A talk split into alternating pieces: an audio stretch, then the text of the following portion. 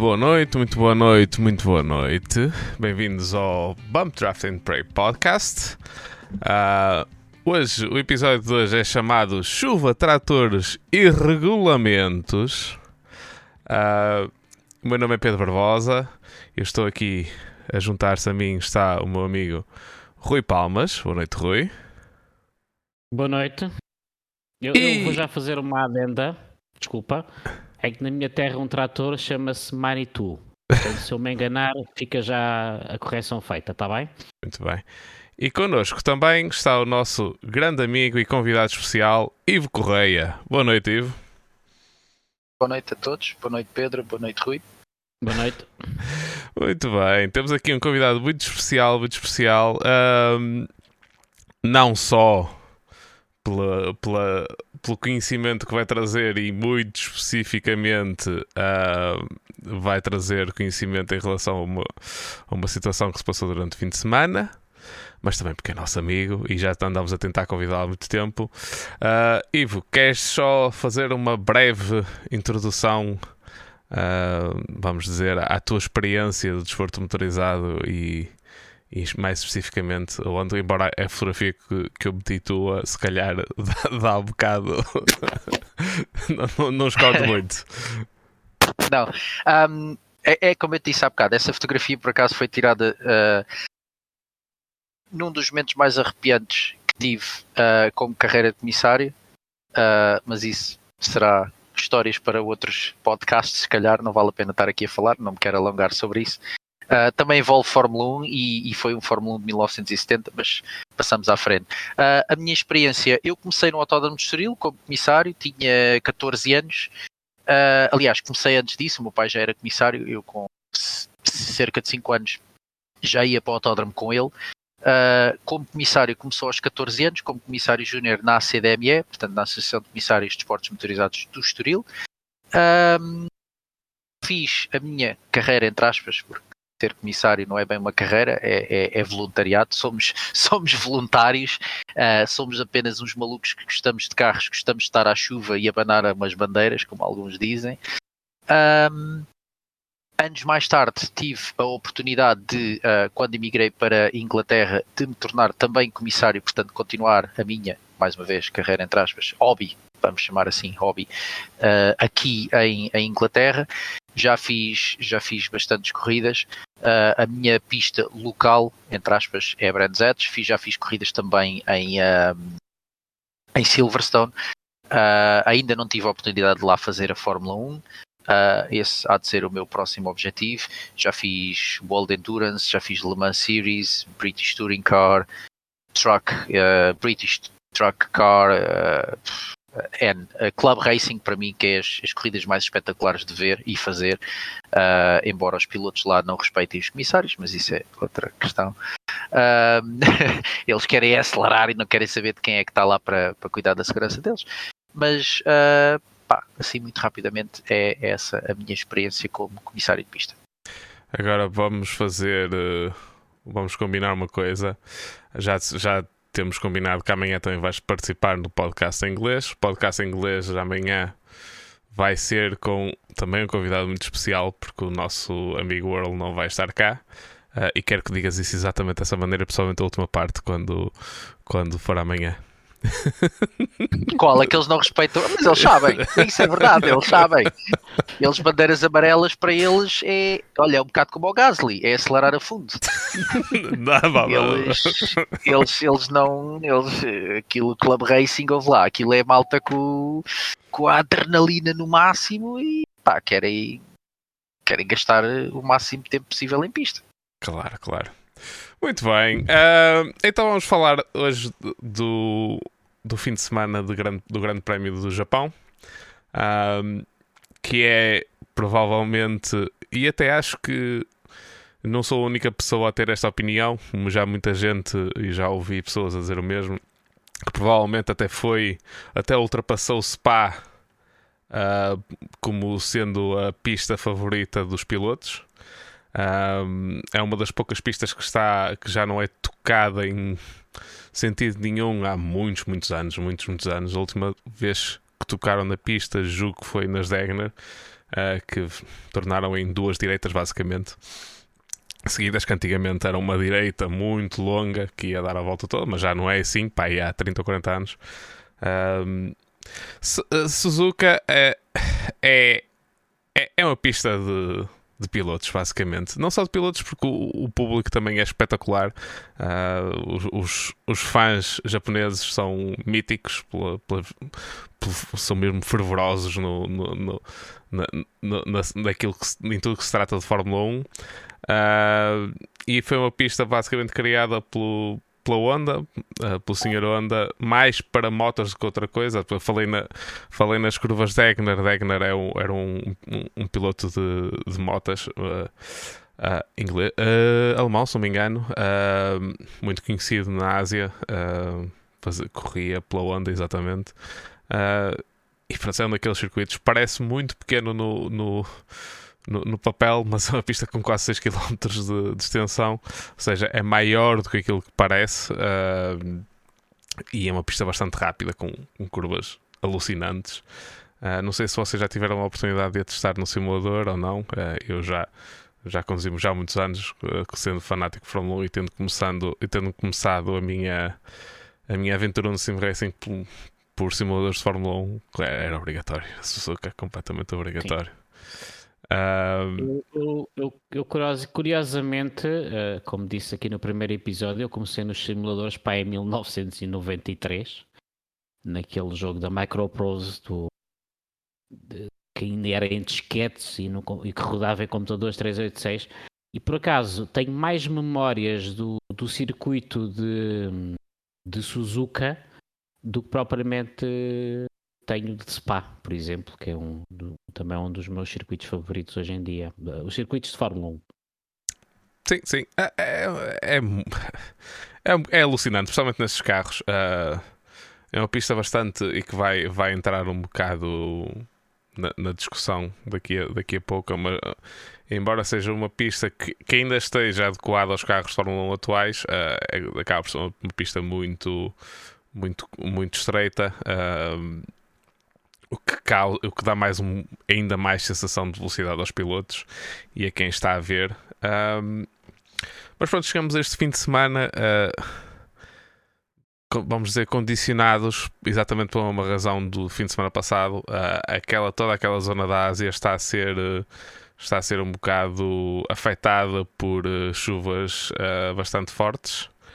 Um, e e chegamos ao fim de semana com chuvas fortes. É uma coisa normal, embora corridas no Japão uh, à chuva, acho que só foram. Acho que esta foi a sétima apenas.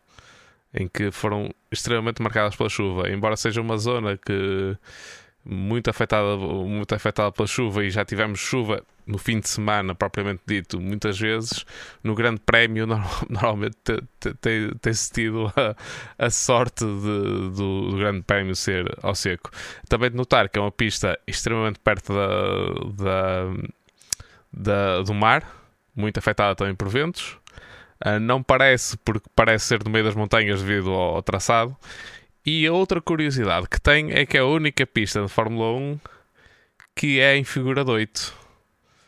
Ou seja, não é a única pista que tem uma ponte, porque a Abu Dhabi as, as boxes passam por baixo do, do circuito, mas é a única pista em que metade da pista é no sentido dos ponteiros de relógio e metade da pista é no sentido contrário aos ponteiros de relógio porque tem uma ponta a meio e depois há uma reta que passa por cima. Uh, exatamente, passa, o circuito passa por baixo nas Degner e depois na, na reta grande, na reta oposta, na, na, maior reta do circuito, passa por cima do, dessa zona das Degner. Prontos, então chegamos ao. Vou-me repetir aquilo que disse a semana passada. Os treinos já hoje em dia têm pouca influência no, em uma pessoa saber o que é que se vai passar durante o fim de semana.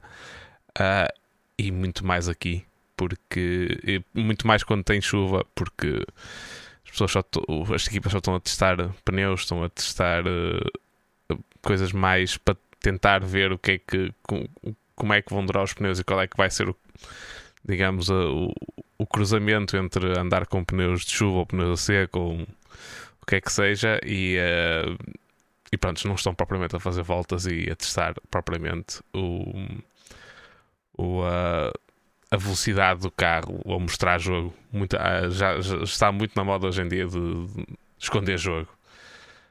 Um, mas já, já, agora é por acaso nós eu há, há cerca de 3 anos que consigo acompanhar eh, os treinos de sexta, enquanto trabalho, claro, mas vou ouvindo e também os sábado de manhã e é a vez de acompanhar só a Fórmula 1. Também acho que também, para aquilo que eu percebi, és da mesma opinião do que eu. Nós, nos últimos dois anos ou três anos, conseguimos perceber mais ou menos a corrida pelos treinos de sábado e de, sexta, somente o de sábado de manhã, mas este ano está tudo muito mais confuso, não está? Não tem sentido isso? Uh, o que eu tenho sentido é que devido também um bocado à, à falta de tempo, de, porque os fins de semana, em termos de treinos, foram encurtados muito nos últimos anos. Um, quando eu, quando eu comecei quando eu comecei a ver mais atentamente a Fórmula 1 e eu não tive nenhuma pausa como tu tiveste, ainda era aquela altura em que havia os treinos ao domingo de manhã antes da corrida. Uh, ou seja, exatamente chamado warm-up, que a MotoGP ainda faz.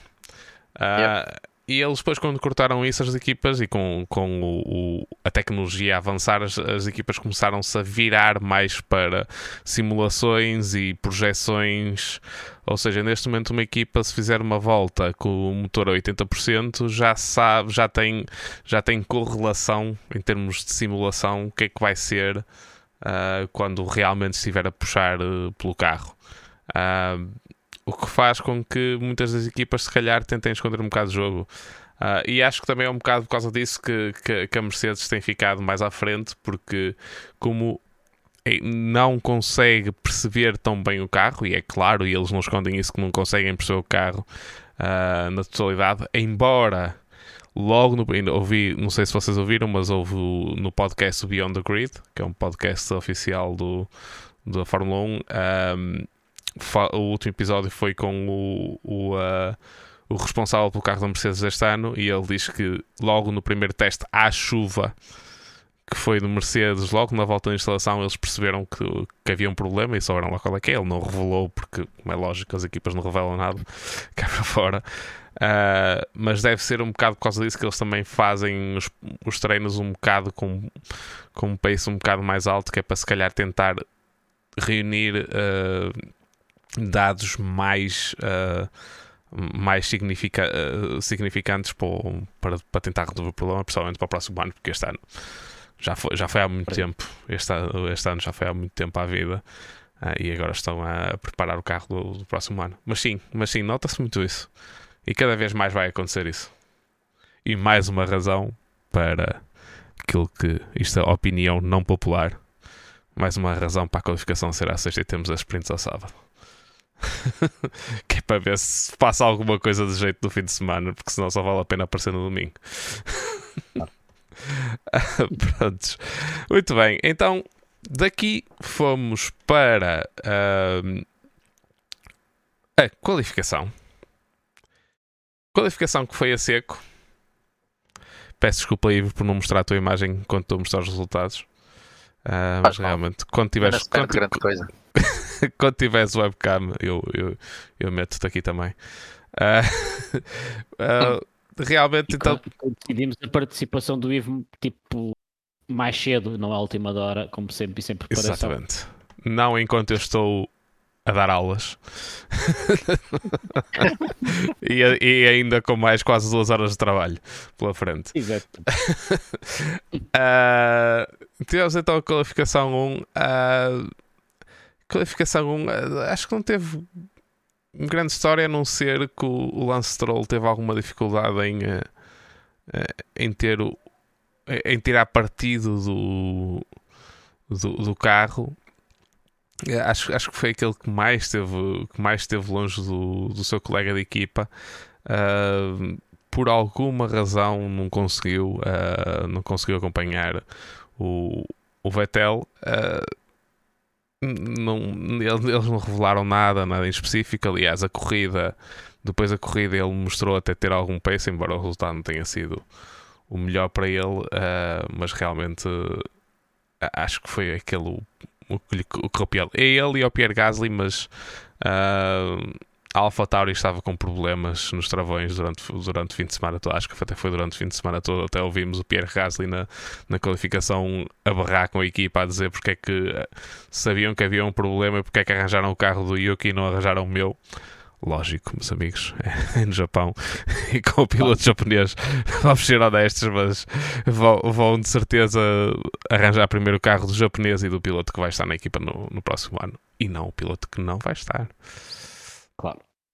É óbvio. E o piloto estava em casa, não é? E o piloto estava em casa, exatamente. Uh, portanto, isso, no, no, desta vez não, não houve história de, de trocar pneus intermédios para pneus, para pneus de, de, de seco, porque não, uh, foram todas as sessões foram a seco. Por isso não houve por aí muito. Notou-se muito também, logo da qualificação, uh, que a McLaren estava um bocado em apuros. Até, no, até o Norris andava um bocado às aranhas com o carro e foi mesmo sempre à última hora conseguiu meter uma volta de jeito para passar à, à, à, à qualificação a seguir. Uh, tens alguma coisa a dizer sobre a qualificação 1?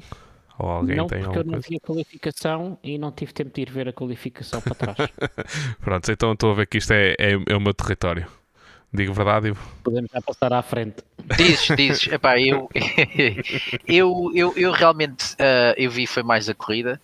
Uh, não, não, não acompanhei os treinos porque foi, eu estava com as minhas filhas, não consegui. Uh, aliás, quando vi já, já foi no final, pá, não, não acompanhei grande coisa, acompanhei a corrida.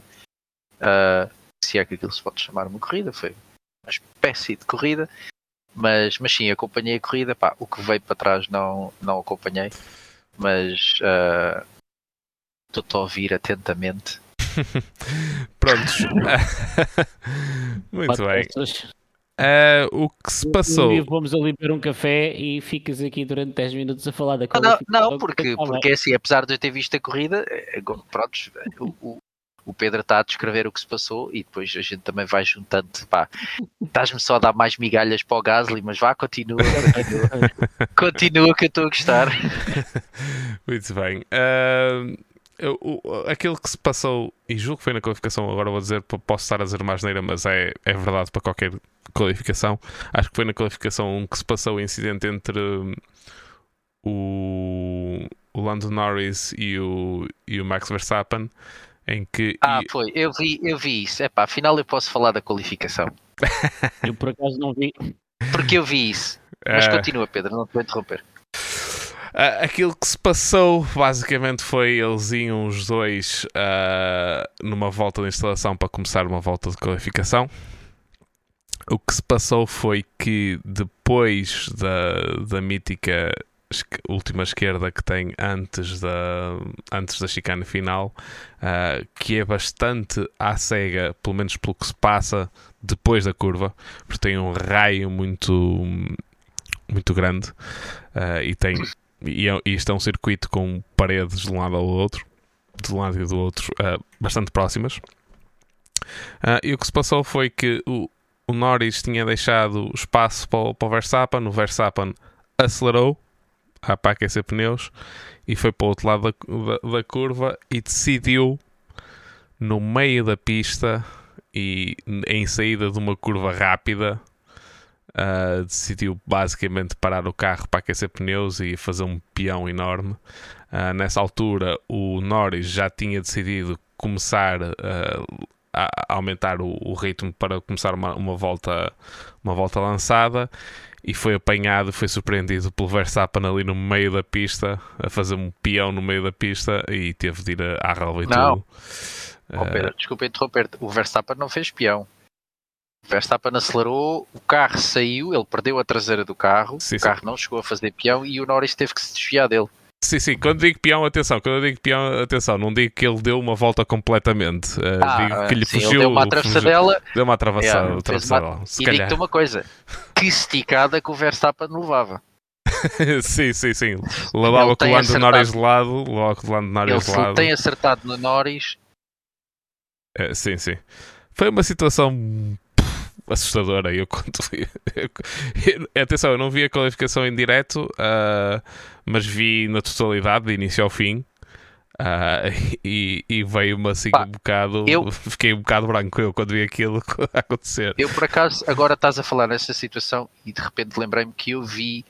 Uh, isso, isso foi no final da Q2, não estou em erro? Foi. Eu já não me lembro qual é que Ou foi, estou a falar agora. no início da porque... Q3. Foi, eu é. acho que isso foi no início do, da Q3. Foi, foi, foi, foi, foi, foi na Q3. Eu, foi na Q3, foi no início. Eu, vi, eu estava a ver isso em direto, porque agora lembro-me, eu, eu antes de ir buscar as minhas filhas, fui ao café português e estavam a passar a Fórmula 1 na Sport, na Sport TV. Um, pá, e o João Carlos Costa diz uma coisa que é verdade. Há aqui dois culpados. Dois. Um é o Verstappen, porque está no meio da pista e está a fazer aquilo no meio da pista, quando tem que estar, no mínimo, o mais à direita possível, porque o, o Norris vinha lá. E depois tens o engenheiro do Verstappen, que tens um carro rápido a vir lançado e é a função do engenheiro informar o piloto que, atenção, tens um carro rápido a vir e neste caso, é pá, não parece ter havido essa informação. E o Verstappen oh, dá a sensação. Desculpa, desculpa, coisa, mas ele sabia que tinha um carro à frente e que tinha um carro atrás e o Norris não vinha numa volta rápida, ia começar uma volta rápida. Exato, e daí, daí o engenheiro ter que informar, porque a ideia, a ideia que dá é que o Verstappen pensa que o Norris também fica para trás. Ambos estavam numa de, de, de, de aquecer pneus a prepararem-se para se lançarem para uma volta rápida. E o Verstappen, digo eu, que terá tido a ideia que o Norris, como? Como tu dizes, ele já estava depois da curva, ele deve ter olhado para os espelhos, não vem ninguém, vou dar uma zarpada. Só que o Norris, antes da curva, já estava a se meter a fundo para lançar-se para a volta rápida. Epá, é um bocado como o Carlos Costa, o Carlos Costa diz. É a função do engenheiro. O, o, o Verstappen está mal. Porque o Verstappen está no meio da pista. O Verstappen está mal, ele estava no meio da pista. Se tu fores ver o replay, ele está precisamente no meio da pista. Pá, e aquilo, segundo as regras da FIA, quando tu estás a fazer algo daquele género, tens que estar o mais encostado à direita ou à esquerda, mas fora da trajetória. Ele estava no meio da pista. É? E depois foi o fator de ele tinha pneus frios, acelerou a fundo, ele perde a traseira do carro, epá, e o carro aponta para o lado onde o Norris está. O Norris desvia-se, vai à relva Epá, e digo-te uma coisa, aquilo foi ali, foi ali um momento de sorte para todos. Para o Verstappen, porque não acertou no Norris. E o Norris, porque ainda foi pela relva e conseguiu controlar o carro e seguiu a vida dele. Mas se tu reparares a comunicação do Verstappen, ele até diz unbelievable. Ele dá a sensação que ele não está a falar do Norris. Ele dá a sensação que está mesmo a falar diretamente para o engenheiro. Tipo, unbelievable, tu não me informaste. Uh, em relação a isso, não posso dizer qual é que foi a, a intenção dele nessa comunicação. Sei que ele, depois da qualificação, uh, disse qualquer coisa de que o Norris não tinha sido respeitoso. Uh, o que ele quer não sabia dizer, dessa parte. O que ele queria dizer em relação a isso seria provavelmente porque existe um, digamos, um acordo de cavalheiros que eu digo e toda a gente diz que os acordos de cavalheiros valem para nada. Um, que supostamente é um acordo de não ultrapassar. A verdade é que o Norris não foi. o objetivo dele não foi ultrapassar o Verstappen. Simplesmente começou, ia começar a fazer a volta dele. Uh, e o Verstappen não pode estar ali a fazer aquilo. Não pode. É, não, não, não final. pode. Ele está no meio da pista. Está no, meio, tá da no meio da pista. Está no meio da pista. Uh, e relevou uma reprimanda. Uh, lá está, sendo, sendo a primeira vez que ele faz, dá para perceber que, que tenha levado só com uma, uma reprimanda, mas uh, esperemos que não se, volte a, não se volte a acontecer, que ele comece a pensar a, a, a visibilidade que há uh, entre curvas uh, e pensar que realmente não pode fazer aquilo ali porque não, não é sítio para se fazer. as velocidades ali é uma curva feita a fundo. e uma curva cega feita a fundo e ele não pode fazer aquelas brincadeiras ali. Não pode, simplesmente não pode. Um... Epá, é, é, lá está, ele se tivesse do lado, ele se tivesse ficado do lado direito da pista uh, e não tivesse acelerado, é assim, ele perdeu o controle do carro. Eu acho que mesmo que ele tivesse do lado esquerdo da pista, do direito da pista, que o Norris passou pelo lado esquerdo, se ele tivesse do lado direito da pista, ele ao fazer aquela brincadeira, ele ia sempre assustar o Norris, mesmo que tivesse do outro lado da pista. Vens lançado, não é? Tu vês um gajo a atravessar, está à tua frente, vais ter a reação de desviares. Sim, aliás, porque o lado, um... o lado direito da pista naquela, naquela zona é a trajetória, até. porque é a saída de curva, a curva é à esquerda e, e, e naquela curva, para se fazer o mais rápido possível, uh, deixa-se sempre o carro ir ao mais direita possível para continuar com o. Com ah, o então ainda mais carro. ajudas porque ele estava então para o Norris passá-lo para o lado esquerdo é porque ele estava completamente a bloquear a trajetória estava completamente é. mas um, mas acho que foi, acho que aquilo que foi feito era desnecessário da parte do Verstappen, mas completamente. Enfim. Ele, passando à frente. Mas tem-se mostrado um piloto bem capaz de aprender. uh, ah, que sim, ele este sim. ano, eh, como demonstrou este ano, ano todo, que está sempre no limite daquilo que se pode fazer, mas sabe muito bem onde é que é o limite. Uh, e este ano mudaram os limites e ele demonstrou que realmente consegue fazer isso. Uh, por isso já sabe que da próxima vez não pode fazer aquilo. Pronto, então chegamos então à qualificação 2. Uh, o piloto da casa, o Yuki Tsunoda, ficou. Uh, o Mick Schumacher teve uma qualificação 2 horrível porque até fez pior tempo do que fez na, na, na Q1.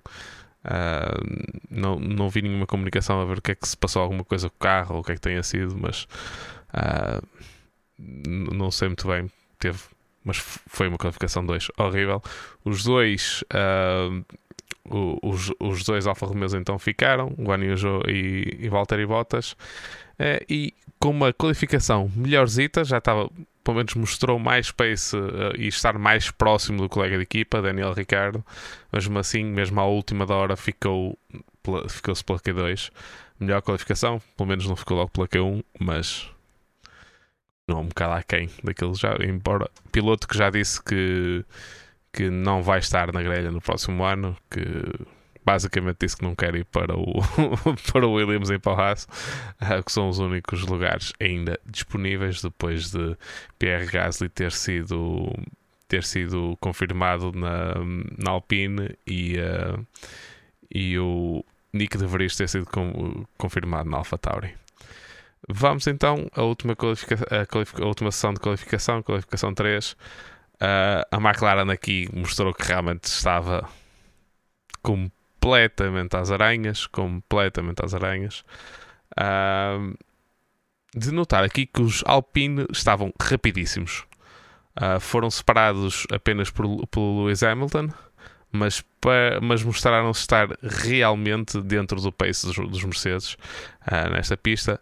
Uh, os Mercedes estavam também, e aqui falou-se e depois veio-se a confirmar na corrida, que os Mercedes estavam com muita carga aerodinâmica, de preparar um bocado aquilo que eram as previsões, era que a corrida ia ser à chuva. Pode, a qualificação deles pode ter sido um bocado comprometida também por causa disso. Uh, e então Jorge Russell ficou em oitavo, Fernando Alonso em sétimo, Lewis Hamilton em sexto, Esteban Ocon em quinto, quarto Sérgio Pérez, Carlos Sainz em terceiro, Charles Leclerc em segundo e Max Verstappen a dar aqui à onda. Uh, embora supostamente oficialmente a Red Bull Powertrains, mas até já tem os, os logotipos no carro outra vez, embora já tinham a HRC. Max Verstappen a fazer a pole, mas aqui quero fazer aqui o principal, a minha principal nota, o Sebastian Vettel a arrastar este Aston Martin na pista que ele disse que adorava e que foi feito um espetáculo. Não sei se vocês viram, vocês viram as imagens à noite dos, das bancadas todas verdes uh, cumprimentar o Vettel. Foi realmente apaparicado este fim de semana todo e não, não, não, não, não se poupou nos elogios à pista e até disse que se, se alguém quisesse convidar para vir cá fazer corrida no próximo ano, que ele aceitava, basicamente. Uh, como ouvi alguém dizer, já basicamente disse: se alguém tiver algum casamento ou alguma saída de pós-copos assim, eu não me importo e eu venho cá fazer corrida. e fez um nono lugar na qualificação.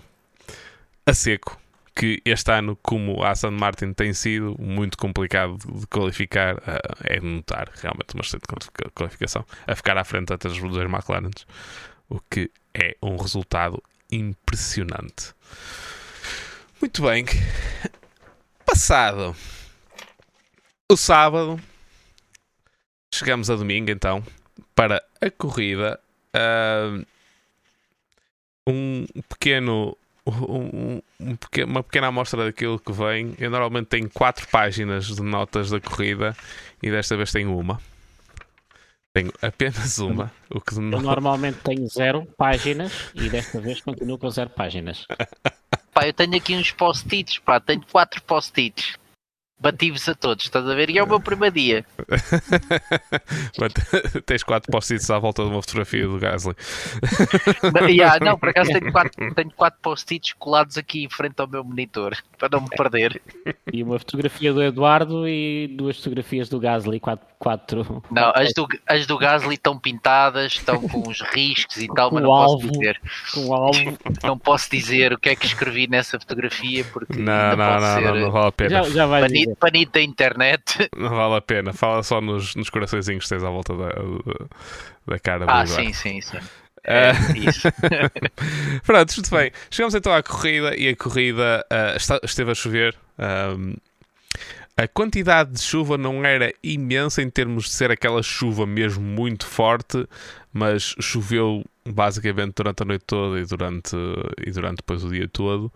Ahm, mas chegamos então à corrida com pista toda molhada, a chover, ah, e aqui demonstrou porque uma coisa que as pessoas podem não ter consciência é que ah, antes da partida ah, eles não pegam simplesmente nos carros e levam num carrinho de mão e metem-nos na, na grelha.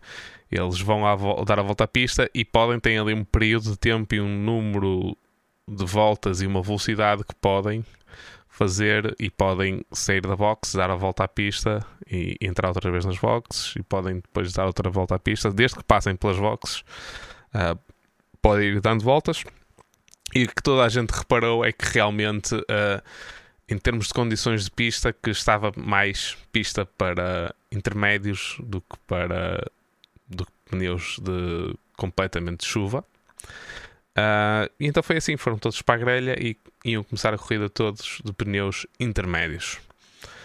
Pedro, desculpa interromper. sim, sim. Deixa-me só interromper-te um bocadinho para não perderes o teu raciocínio e eu não perder o meu. Antes, antes dos pilotos entrarem também em pista, e isto são procedimentos que não aparecem na televisão, só quem, quem está no circuito consegue vê-los e quem trabalha lá dentro sabe como é que eles processam. Antes de qualquer piloto entrar em pista, são feitas três inspeções à pista. Essas três inspeções à pista são feitas pela equipa da direção de corrida, pelo inspetor FIA e, e pela equipa médica. Ok? Basicamente são três voltas ao circuito, nos, nos Mercedes que vocês veem na televisão. Num desses Mercedes, por norma, vai sempre o diretor de corrida, ok?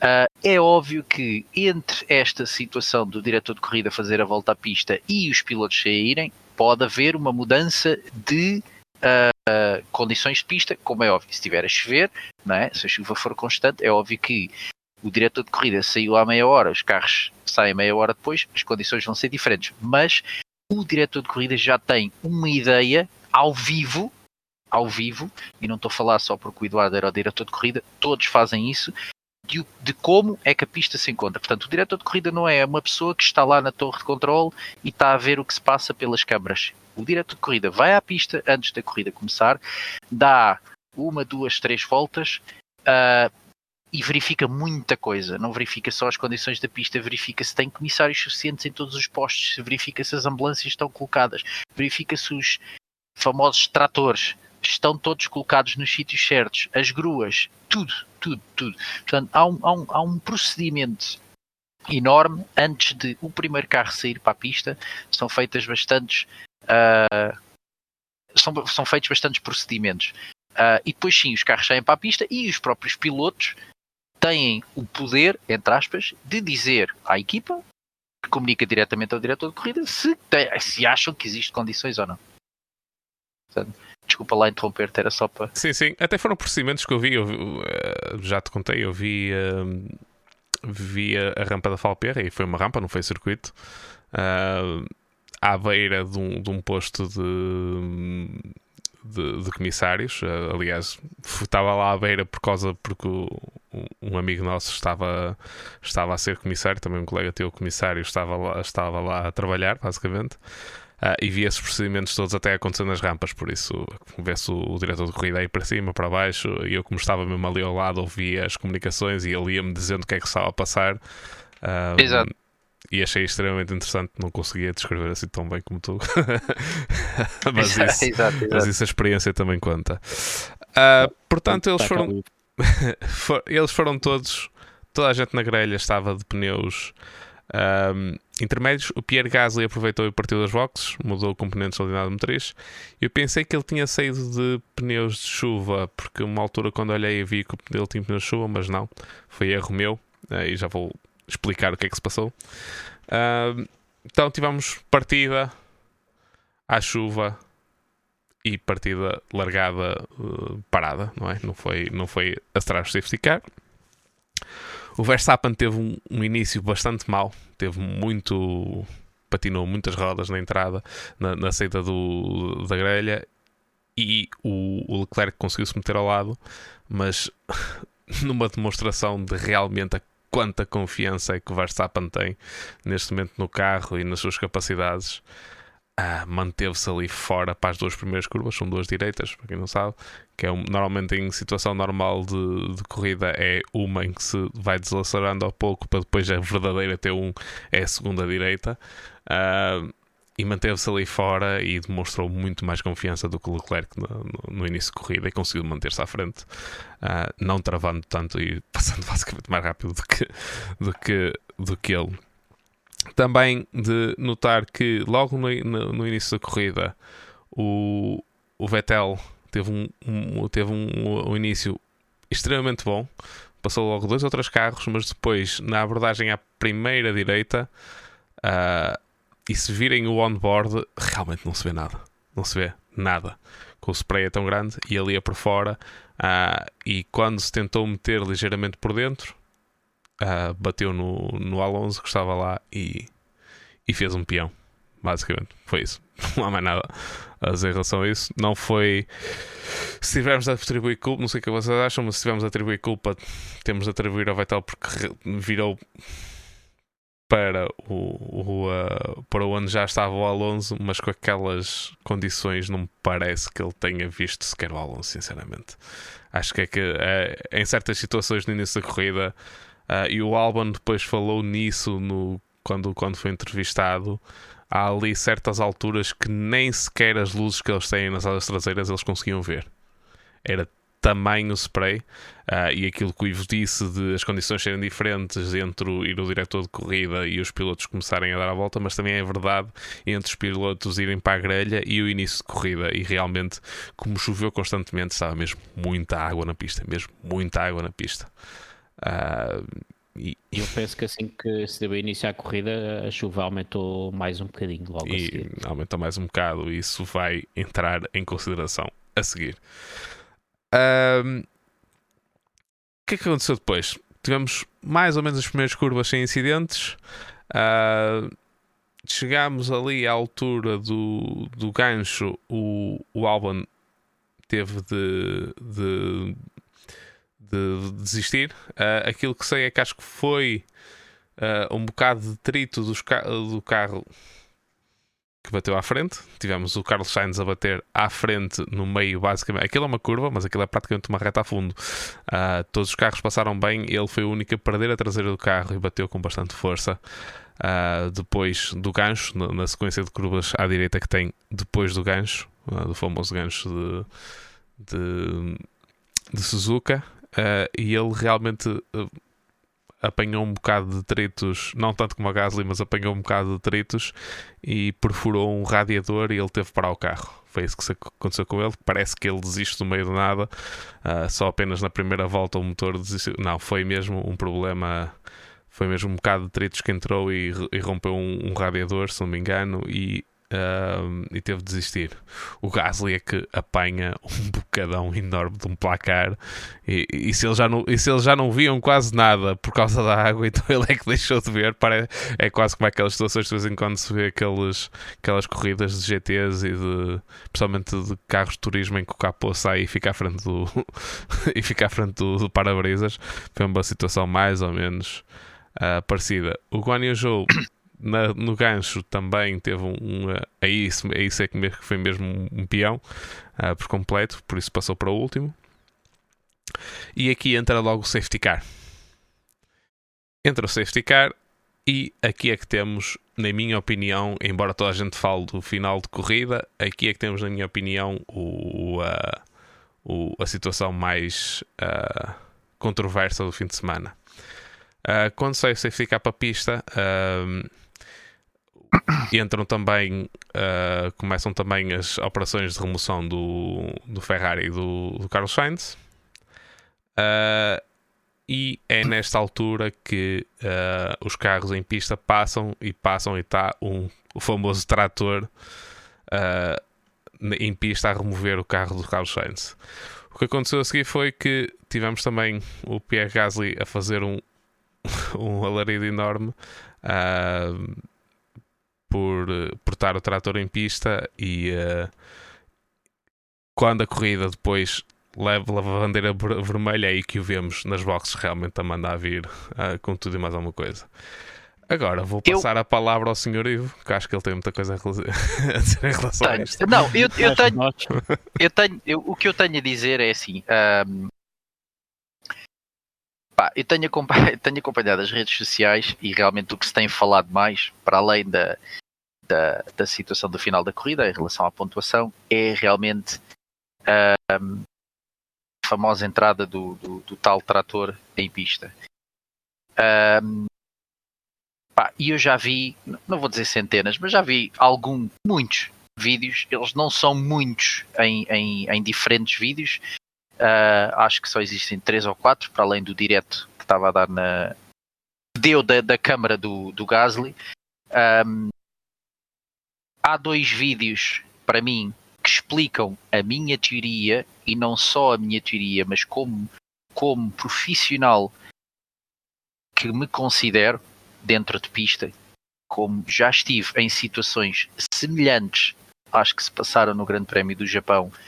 Uh, em pista com carros a passar e eu ter que estar a extrair carros uh, da pista, uh, acho uma tremenda falta de respeito para nós, para nós, aquilo que o Gasly fez.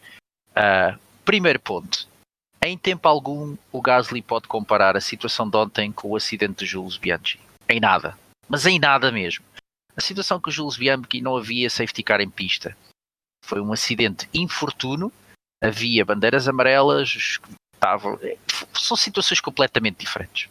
Ponto. Logo aí passamos à frente, nem vamos falar mais nisso porque não vale a pena. Um, segundo, vamos por pontos. E eu vou só começar a minha conversa, e há bocado eu falei com o Palmas sobre isto. Meus amigos, no vídeo que eu vi e mandei para vocês, há um vídeo que é de dentro da carro, da, da, da, do carro do Sainz em que vê-se o pobre do comissário que está meio de lado, protegido e bem pelo carro do Sainz, a desviar-se.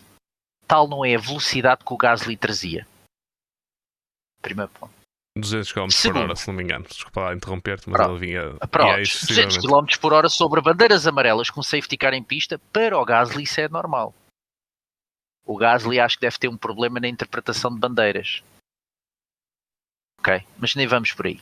Agora vamos fazer outro filme. Vamos pôr exatamente a mesma situação, mas vamos tirar de lá o trator. Vamos lá deixar o carro do Sainz e quatro comissários que lá estavam. Já não havia problema para não. Sabem porquê? Porque se o Gasly acerta no carro do Sainz e mata um dos comissários, como é que era? Mas nisso ninguém fala. Todos falam que está lá um trator e que o Gasly pode acertar no, no trator. Até se não tivesse o trator, já era normal estar lá o carro e estarem lá os coitados dos comissários, porque se um carro de Fórmula 1 acerta num, num comissário, não há problema nenhum. Ah, o piloto eu aposto contigo que sobrevive. O comissário provavelmente fica sem pernas, morre, fica gravemente ferido. Ah, e depois a gente lamenta isso. Eu, epá, é assim, não estou com isto a dizer que não há ali uh, um, um, uma falha e a única, as, as, únicas duas falhas que eu vejo, e há bocado expliquei ao Palmas, e, e, e pela experiência que tenho em pista, é primeira falha, eu não me dá a sensação que o trator traga os pirilampos e as luzes de pisca acesas. É procedimento normal de qualquer viatura, seja de emergência ou seja de extração, ir para a pista sinalizada, ok? Com pirilampos ou com, com quatro piscas. Essa é a primeira. A primeira pá, não me dá a sensação que ele leve. Logo aí, sim senhora, é uma falha grave do operador, do operador da grua. Primeiro. Segundo, a grua. Há um segundo vídeo que mostra o incidente todo, desde o peão do Sainz até a grua entrar em pista. E eu tenho aqui, o Sainz faz um peão na curva 12, ok? Uh, o carro, não sei se vocês repararam, fica metade na pista, metade fora. Posso já dizer que aquele carro à mão, à mão, extração à mão, que é nós, comissários, empurrarmos o carro, possivelmente não saía dali. O, o, o, fundo plano deve estar assente no chão e o carro não vai a lado nenhum. Epá, e por muitos leves que aqueles carros sejam, quando assentam no chão, não vão a lado nenhum. Garanto-vos por experiência própria. E depois os Fórmula 1 têm, os Fórmulas, não é? Fórmula 1, qualquer Fórmula tem um grave problema onde quer que tu vás tocar para empurrar, corres o risco de partir. Se vais empurrar pela asa traseira, corres o risco de partir a asa. Se vais empurrar pela frente, é porque estás a empurrar no aileron, vais partir o aileron. Portanto, por norma, a melhor maneira de extrair um Fórmula é sempre com uma grua.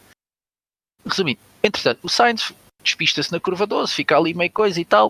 Uh, o Gasly, no meio disto tudo, passa, leva um placar à frente dele e é lançado o safety car. O Gasly aproveita o safety car, vai à box.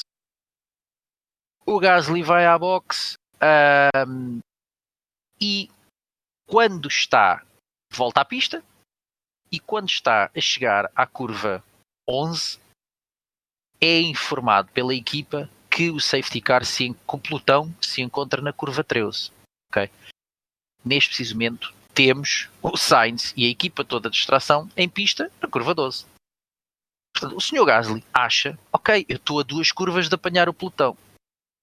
O Gasly acelera a fundo para tentar apanhar esse pelotão.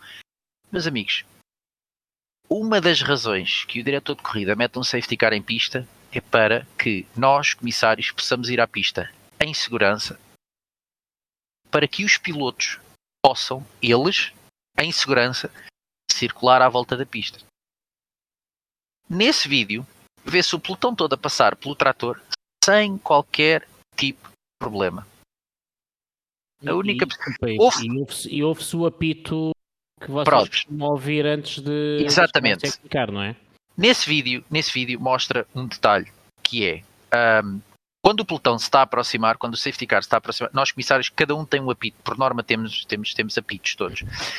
E nesse vídeo mostra que assim que o pelotão se está a aproximar, e ouve-se um comissário ou mais a apitarem, ou seja, está a informar os comissários que estão em pista que os carros vêm. Nesse vídeo não há um único movimento, seja de quem for. Os comissários ficam parados. A grua não se mexe, nem para cima, nem para baixo, nem para trás, nem para a frente, para evitar exatamente isso. Os carros estão a passar, não há movimento, ninguém mexe em nada. Os comissários, a primeira coisa que fazem é afastam-se e vão se pôr, isto é uma regra que nós temos, por detrás, neste caso estava lá um trator e estava o carro do Sainz. A gente protege-se atrás dos carros acidentados. Ok? O pelotão passa.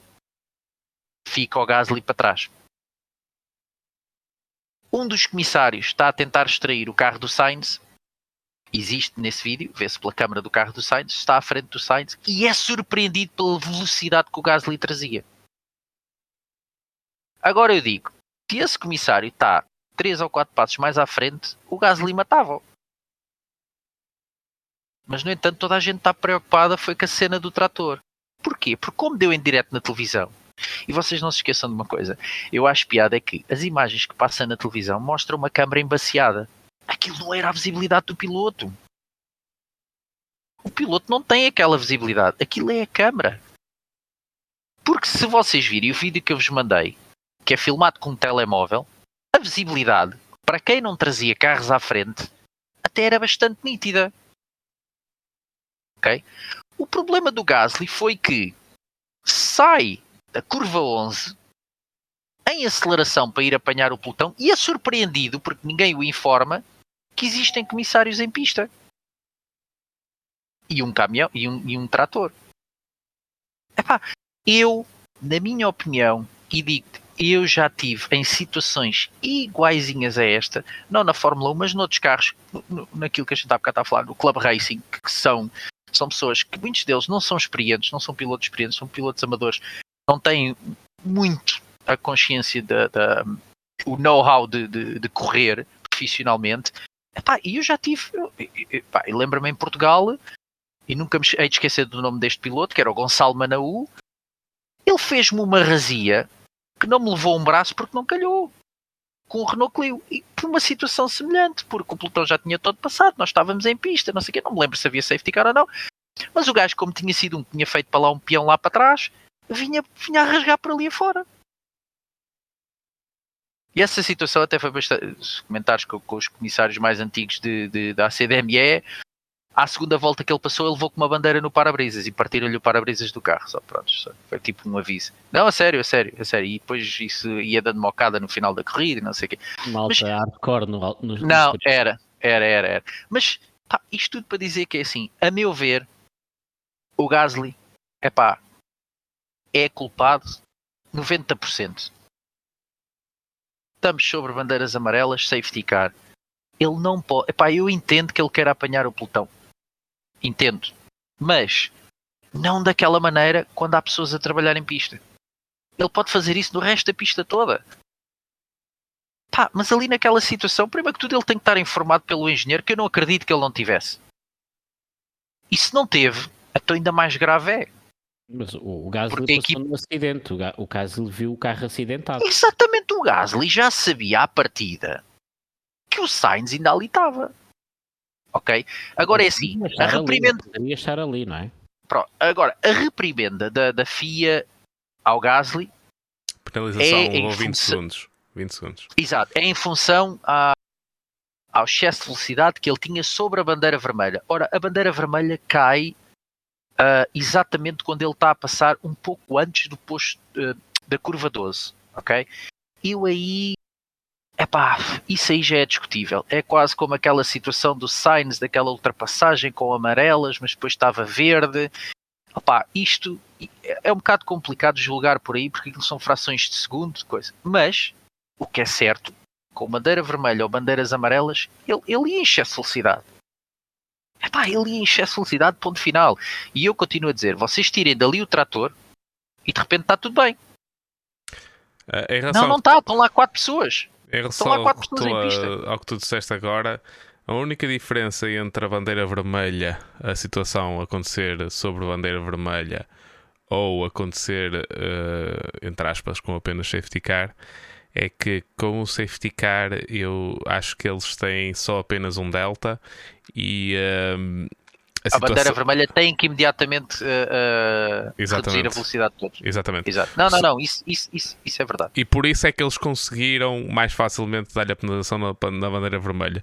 Porque se fosse simplesmente safety car, é, é um bocado ambíguo porque aquilo que o regulamento diz, uh, além de teres de seguir o delta que tem no volante, que eles têm no volante, uh, a única coisa que, eles, que, que, diz o regulamento é que ao passar no, onde tem bandeiras amarelas, onde, onde passaram no lugar do acidente, têm de abrandar o suficiente para passarem uh, em, em, segurança. E isso é, acaba por ser um bocado ambíguo, mas pronto, eles, como eles, ele passou em bandeira vermelha de qualquer maneira, porque a bandeira vermelha foi no final do da segunda volta, que foi quando, onde aconteceu isto, e ele, como vinha atrasado, não, a, a, bandeira yeah, vermelha, a bandeira vermelha cai cedo. exatamente. Yeah, a bandeira vermelha cai exatamente na curva 11. Uh, eh, desculpa, no final da curva 11, que é um pouco antes do acidente. Exatamente.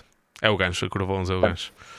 Exato. Agora, é assim, se me disseres que o trator entrou em pista e não, não, não tinha sinalização adequada, pá, ok, concordo contigo não crucifiquem o diretor de corrida, porque isto é assim. Um, é, essa função é ativada pelo operador da, da, da, da, da Manitou. A gente aqui chama também a Manitou, a Telehandler aqui é, se chama Manitou pela marca, aqui, aqui até nem são Manitous, são JCBs. Mas, e depois tens um problema que eu vejo ali, epá, que realmente pode ser mudado. Nós na Europa, nós aqui na Europa utilizamos uh, as chamadas lá, as tais Manitous. O que, porque é que a Manitou é bom? Primeiro, porque vira às quatro rodas, aquilo tem uma manobrabilidade, manobrabilidade espetacular. Consegue fazer coisas do arco da velha. Eu já vi os operadores de Manitou tirarem carros por zonas que tu dizes, ah, isso não vai passar aí, e os gajos conseguem passar. E depois tem uma coisa que é o braço extensível. Pá, naquele caso, a Manitou conseguia estar a trabalhar junto ao rail e estar a tirar o carro do Sainz fora da pista. Aquilo não é uma Manitou, aquilo é um trator com gancho à frente. E, e, e um trator com gancho à frente não tem outra hipótese senão ir junto do carro e levantar o carro. Daí a posição onde ele estava. Ok? Um, pá, se me disserem que o material que eles tinham para trabalhar não era o adequado para uma corrida de Fórmula 1, ok. Como os ingleses dizem, thumbs up, concordo, 100%. Se calhar está na hora de pensarem, de usarem manitus ou gruas, por exemplo. Pá.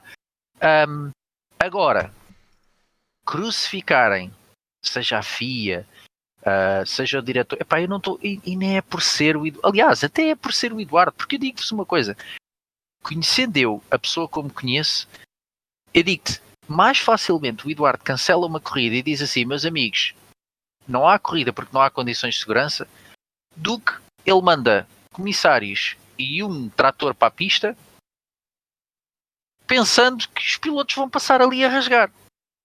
Ou estando a pôr em risco a vida dos pilotos. Mano, ele nunca faria isso.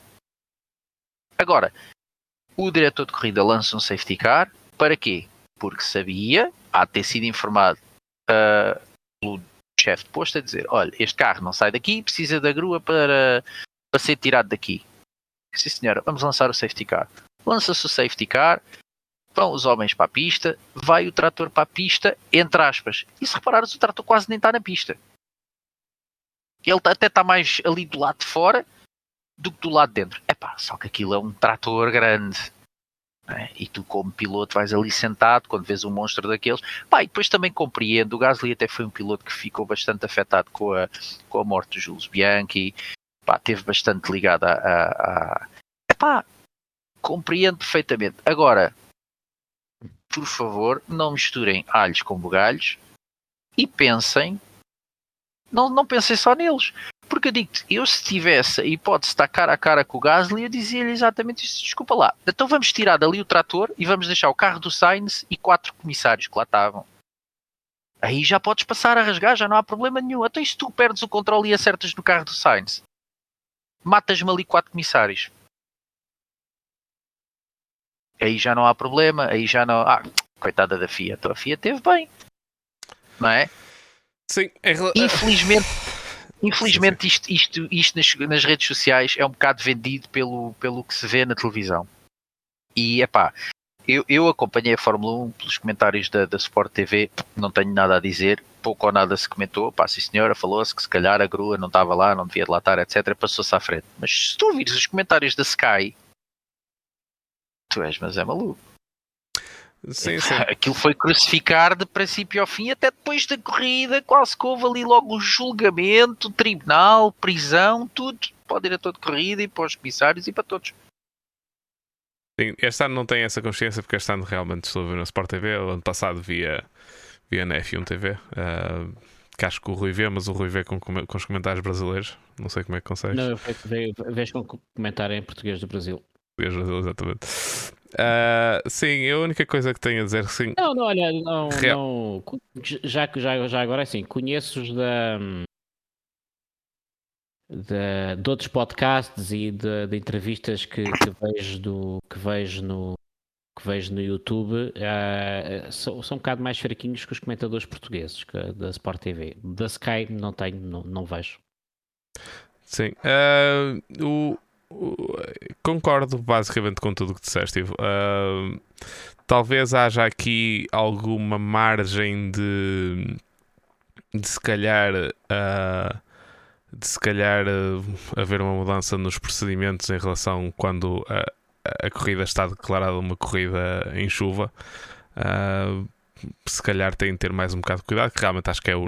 E, aliás, o, o acidente do o infeliz acidente do Júlio Bianchi acontece porque também estava um, um tempo horrível uh, e também foi no Japão uh, e acho que isso também teve muito a ver com a reação dele era, era francês era francês também uh, foi, foi uma morte foi há pouco tempo embora já tenha sido há 9 anos se não me engano foi em 2000, é, 2014 foi em 2014, 2014 foi há 8 anos Uh, isso também, também teve muito a ver com, com a reação dele. Uh, se calhar está na altura de pensar em. Uh, porque o safety car existe exatamente para isso para entrarem em pista, como tu disseste, porque se não fosse preciso entrar em pista uh, para remover o carro e não entrar, em, uh, não entrar um trator em pista para tirar o carro, tinha sido apenas virtual safety car. se calhar está na altura de rever as regras e quando a corrida ser, seja considerada corrida à chuva, se calhar ou, oh... ou, ou ser logo bandeira vermelha ou não sei. Concordo, uh... eu, eu, eu, concordo, concordo com isso. Pronto, talvez seja uma altura de rever, é como eu disse, tanto os procedimentos da FIA nesse, nesse tipo de situações, condições atmosféricas, etc. Porque não deixa de ser mais seguro para os pilotos, como é mais seguro para nós. Porque é como eu estou a dizer ao Pedro, tu tiras dali a grua, não é? E tu apanhas um piloto a rasgar como ele vinha, e ele, por, por alguma razão, porque está, o tempo que está, ele perde o controle daquele carro, e nós passamos a ser o raio. Claro nós é, passamos a ser o raio. Nesta é? situação, ele até estava do lado de fora da curva e tudo, não é? Exato. Agora é assim, Dentro. concordo, ah, se calhar deve fora, haver... Sim, sim, sim. Se calhar deve haver uma, uma, uma, uma, uma revistes esses, esses procedimentos. Mas há que também pensar um, se calhar não sei se o Grande Prémio do Japão uh, se vai continuar ou não, ou, acho que tem contrato, renovou, tem contrato. Acho renovou, etc. Todos já, já para o ano está no calendário se calhar também deviam pensar que, em vez de usarem aqueles tratores, porque eu estive a ver vídeos, por exemplo, o acidente do Jules Bianchi é um trator igualzinho àquele, portanto, o que mostra que deve ser recorrente no Japão usar aquele tipo de, de máquinas para, para extrair os carros, se calhar está na altura de, de, do circuito repensar o tipo de máquinas que usa para tirar os carros e se calhar usar, sim senhor, uma Manitou.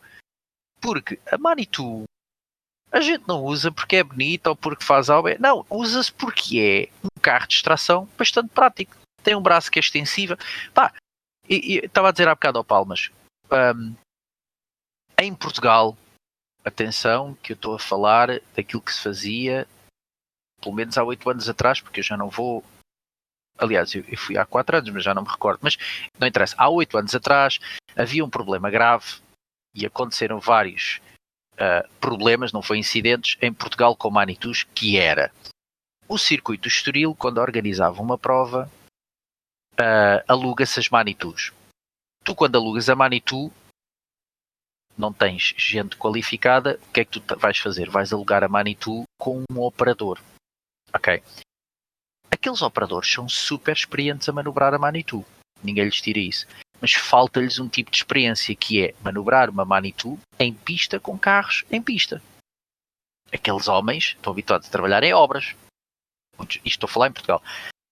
Quando iam para a pista do Estoril, eu tive, no meu posto, tive uma situação uma vez que uma Manitou entrou-me em pista sem autorização de ninguém. O carro despistou-se, o carro despistou-se e a primeira coisa que o senhor faz foi ligar a Manitou e bumba, fora para a pista. É para tirar o gajo, a gente vai tirar de lá o gajo. Entendes? Estava ali para isso, não era? Prontos. Um, não sei se isso já mudou ou não, acho que não. Há é uma maior, um maior controle sobre os operadores de Manitou, em que antes, antes de qualquer corrida, o chefe posto dá-lhes instruções explícitas que eles não fazem nada sem autorização daquela pessoa que é o chefe posto. Mas, por exemplo, aqui em Inglaterra, tens comissários que só operam Manitus e têm dois tipos de treino. Ao fim de, uh, têm dois dias, que é durante um fim de semana, vão tirar um curso. Neste caso, ali em Brands Hatch, as, as máquinas são a JCB. Vão à AJCB, à sede, tiram uh, o curso de operador de Manitou na sede. Ok? Portanto, têm a certificação para operar a máquina Mani, a, a Manitou. Depois, em janeiro, que é quando a gente faz o nosso treino todo uh, para o ano, um, esses mesmos operadores de Manitou são postos em situações simuladas. A gente espeta um carro na gravilha e eles vão ter. Portanto, eles têm dois tipos de treino: tem o treino da própria máquina e tem o treino da máquina em pista. Como extrair o carro, para que lado é que puxam. Epá, eu posso dizer que a gente aqui pá, em Brands eu, eu, eu, aprendi coisas deles a puxarem o carro para a esquerda, para a direita, só com o braço da Manitou, porque a Manitou quase do lado, do lado do rail. Pá, e se calhar, no Grande Prémio do Japão, é isso que se calhar falta. Falta arranjar uma máquina que é realmente adequada para fazer esse tipo de extração, que não é aquele trator. Não é aquele trator, na minha opinião. Ó oh, oh, oh, Ivo, um, tira-me só aqui uma dúvida. Um, vamos imaginar que está uma situação de bandeiras amarelas, mas que neste caso o Gasly sabia que o carro do Sainz estava ali acidentado, porque ele, quando passou, já, já ouviu. Mas vamos imaginar que hum, por alguma razão o, o Gasly não, ou outro piloto não, não sabia mesmo do carro estar ali acidentado. Um, como é que tu sabes, perante, perante, uma situação em que a pista está toda com bandeiras amarelas, como é que tu sabes em que, em que setor é que está o carro mesmo acidentado? Ou tens mesmo que manter a velocidade e tens que manter o, o cuidado? Olha, seja, há alguma indicação ao piloto, uma bandeira diferente, uma coisa assim? Uh, Fórmula 1, na Fórmula 1, não sei, porque não sei, deduzo que a Fórmula 1 seja ainda mais tecnológica, entre aspas, que o Campeonato do Mundo de Endurance. Mas eu vou-te dizer como é que funciona no Campeonato do Mundo de Endurance. No World, no World, World Endurance Championship, do WEC, e isto foi mostrado pelo Eduardo na, na torre de controle. A partir do momento em que o diretor de corrida lança um virtual safety car, um full course yellow ou um safety car, o safety car acho que processa-se como a Fórmula 1, os pilotos têm que fazer um delta. Uh, o virtual safety car é através de, de, velocidades e o. É delta também. É delta também. É delta também e o full course yellow a, a, a, mesma coisa. Full course é assim. não existe na Fórmula 1. É mesmo o não, virtual não, safety car. Prontos, no WEC, no WEC existe. No Agora WEC é assim, o, o que tu me estás a dizer é muito simples. Tens duas situações de controlar isso. Uma, imagina tu que eu estou em pista e já passou o pelotão todo e vem um gajo atrasado por ali a rasgar por ali afora. E eu senti-me ameaçado com essa situação. A primeira coisa que eu faço é informar o meu chefe de posto, ou se eu for o chefe de posto, é comunicar para a torre a dizer que o que é que se passou. Me senti ameaçado. Aquele estava em pista e aquele piloto passou por mim a abrir. Imagina que nesse, nessa situação até pode não haver vamos lá ver aqui uma coisa. Até pode não haver um full corcielo. Imagina que só existem bandeiras amarelas. Sim. Hoje em dia, aliás, eu até estou a exagerar porque hoje em dia já não existe isto, já ninguém, não existe bandeiras amarelas uh, num posto e os comissários em pista. Quando os comissários estão em pista, uh, já, já, o safety car tem que estar e ponto final. Antigamente a gente é. ia à pista sem safety car. Nessa zona, em que eu comunico à torre que aquele carro passou por mim a abrir, a torre automaticamente vai fazer uma coisa. Vai comunicar ao diretor de corrida e o diretor de corrida tem as ferramentas e vai olhar. Primeira coisa, telemetria do carro. E o diretor de corrida automaticamente vai ver a velocidade a que ele ia. Sim. Outra, quando ele passou por mim, ele sabia que existia ali um incidente. Porque no WEC os pilotos são informados dos incidentes por rádio incidente curva 1, incidente curva 2, incidente curva 5, 10, 15, 20, blá blá blá blá blá. Portanto, eles sabem que ao chegarem àquela curva vai estar, uh, vai estar emissários em pista ou um carro atravessado. Sim. Ah, no, no, no EC então essa informação é logo passada aos pilotos. Eu deduzo que na Fórmula 1 também. Hum, o, não estou a ver. Uma, uma, coisa que não tem na Fórmula 1 que tem no EC é no EC, o, neste caso, acaba por ser o Eduardo, que é uma pessoa o diretor de prova tem, uh, tem, uma, tem comunicações rádio diretamente com os carros. Ou seja, tem, tem. Uh, aquilo que se ouve nas transmissões do, quando o Eduardo diz que vai ser um full course yellow em 10, 9, 8, 7, 6, 5, 4, 3, 2, 1, coisa, é dado. Uh, julgo que toda a informação que é passada aos pilotos passa da direção de prova para, para, para, a equipa e depois o engenheiro é que diz ao piloto. Se calhar. E, e aqui uh, está, está aqui, está aqui uma. Uh, agora não, não, vimos essa informação, não é? Uh, aqui está. vai ser a, a, minha opinião agora em relação a isto tudo, que acho que seria uma coisa que resolvia. Seja o Eduardo, seja qualquer outro diretor de corrida, acho que a situação que nós temos neste momento na Fórmula 1 de termos, uh, de termos um uh, de termos dois diretores de, de, prova, de termos um VAR, um suposto diretor de prova que está em Los Angeles, não sei onde, a, a apoio, acho que realmente eu desde o início que achei que não ia funcionar. Acho que não, não é adequado. O que acho que nós precisamos é de um diretor de prova que, tal como o Charlie Whiting fez na altura, e tal como não deixaram fazer o Massi, eu sou, já tivemos esta conversa fora de coisa. Ele esteve mal na situação do passado, mas também acho que lhe fizeram a cama, sinceramente.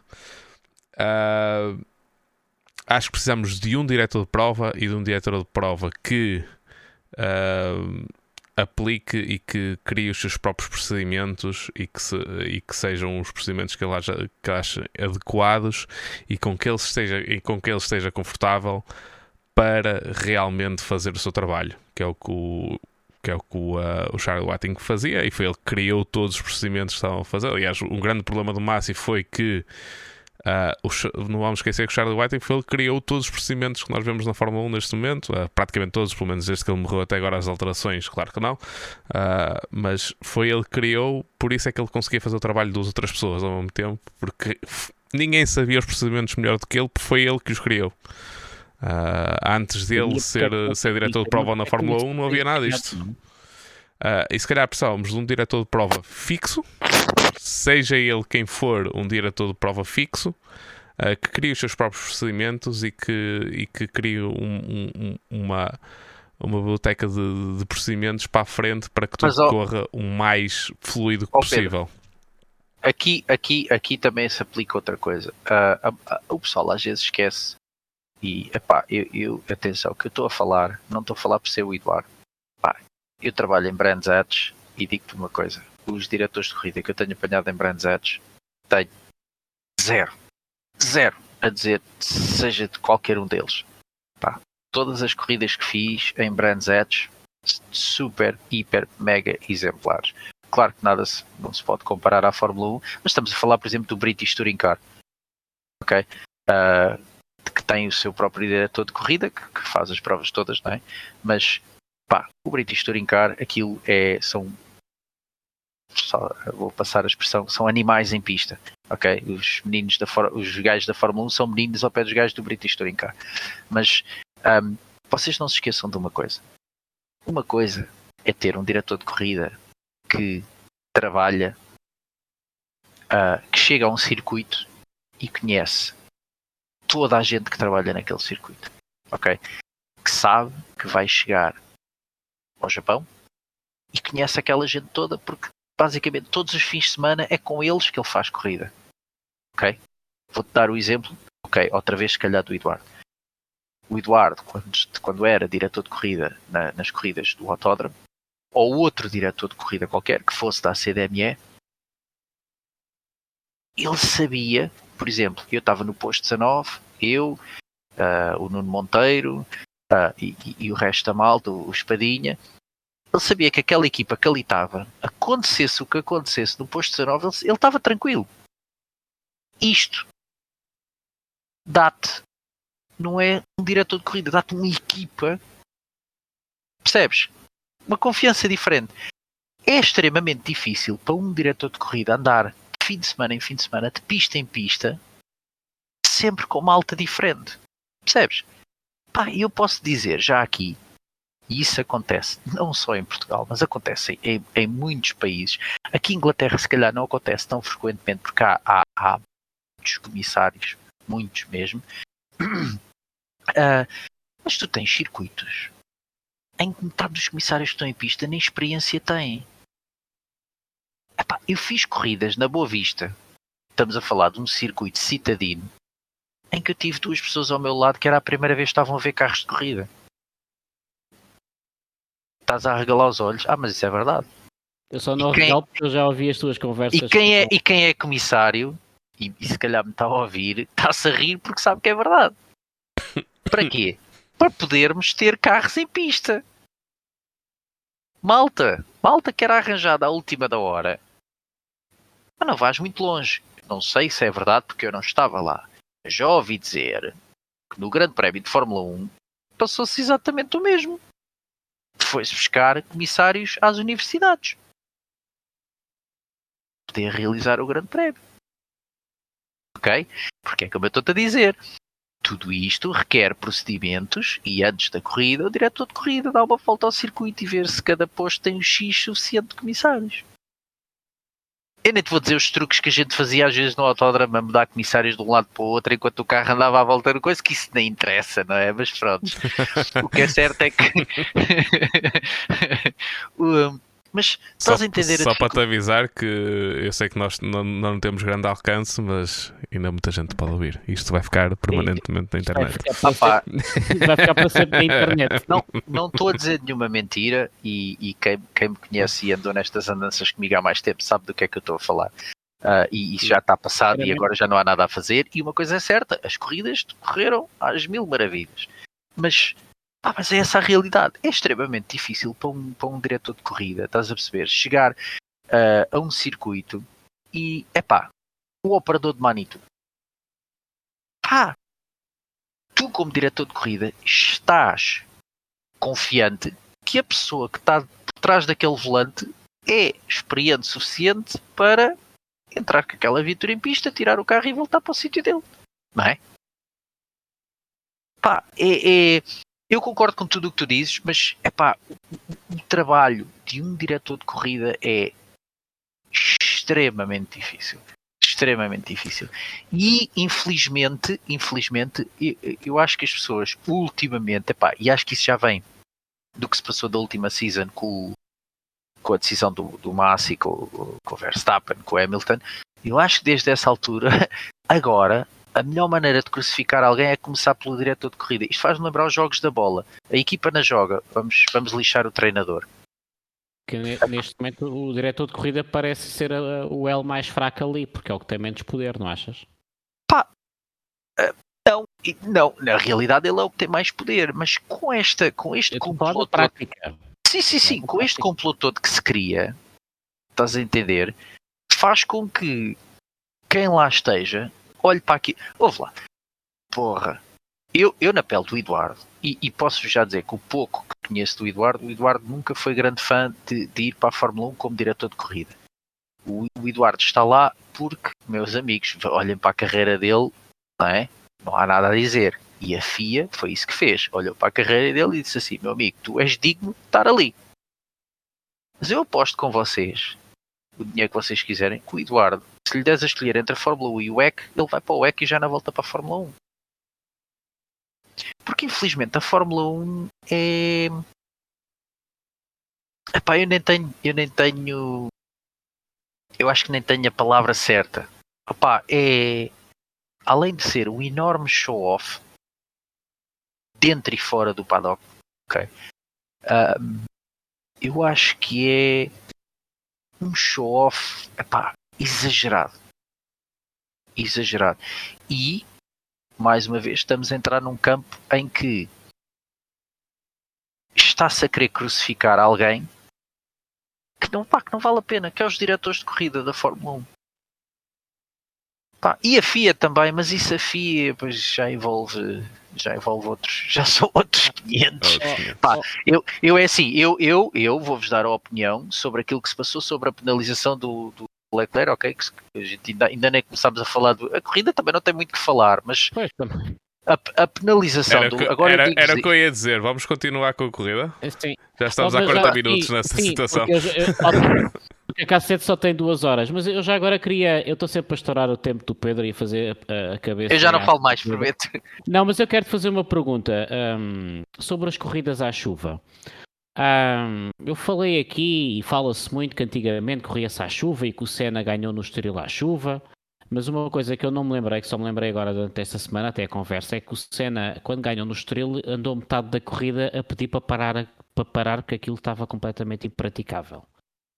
Um, tu achas, na tua experiência de ver carros em corrida, achas que é tecnicamente viável uh, pelas leis da física, ter um Fórmula 1 a 250, 300 km por hora num circuito à chuva, achas que isso alguma vez ou andamos aqui à procura de um Olha, eu vou-te responder, eu vou-te responder de duas maneiras. Uma. Ou, desculpa, ou, mais vale acabar com a chuva e quando estiver a chuva é Não, como a NASCAR. Não, não, não. Sabes qual é que eu. Eu estava a ler uma, uma coisa há bocado num, num site americano, que acho que, acho que é americano, uh, que falava numa coisa muito interessante.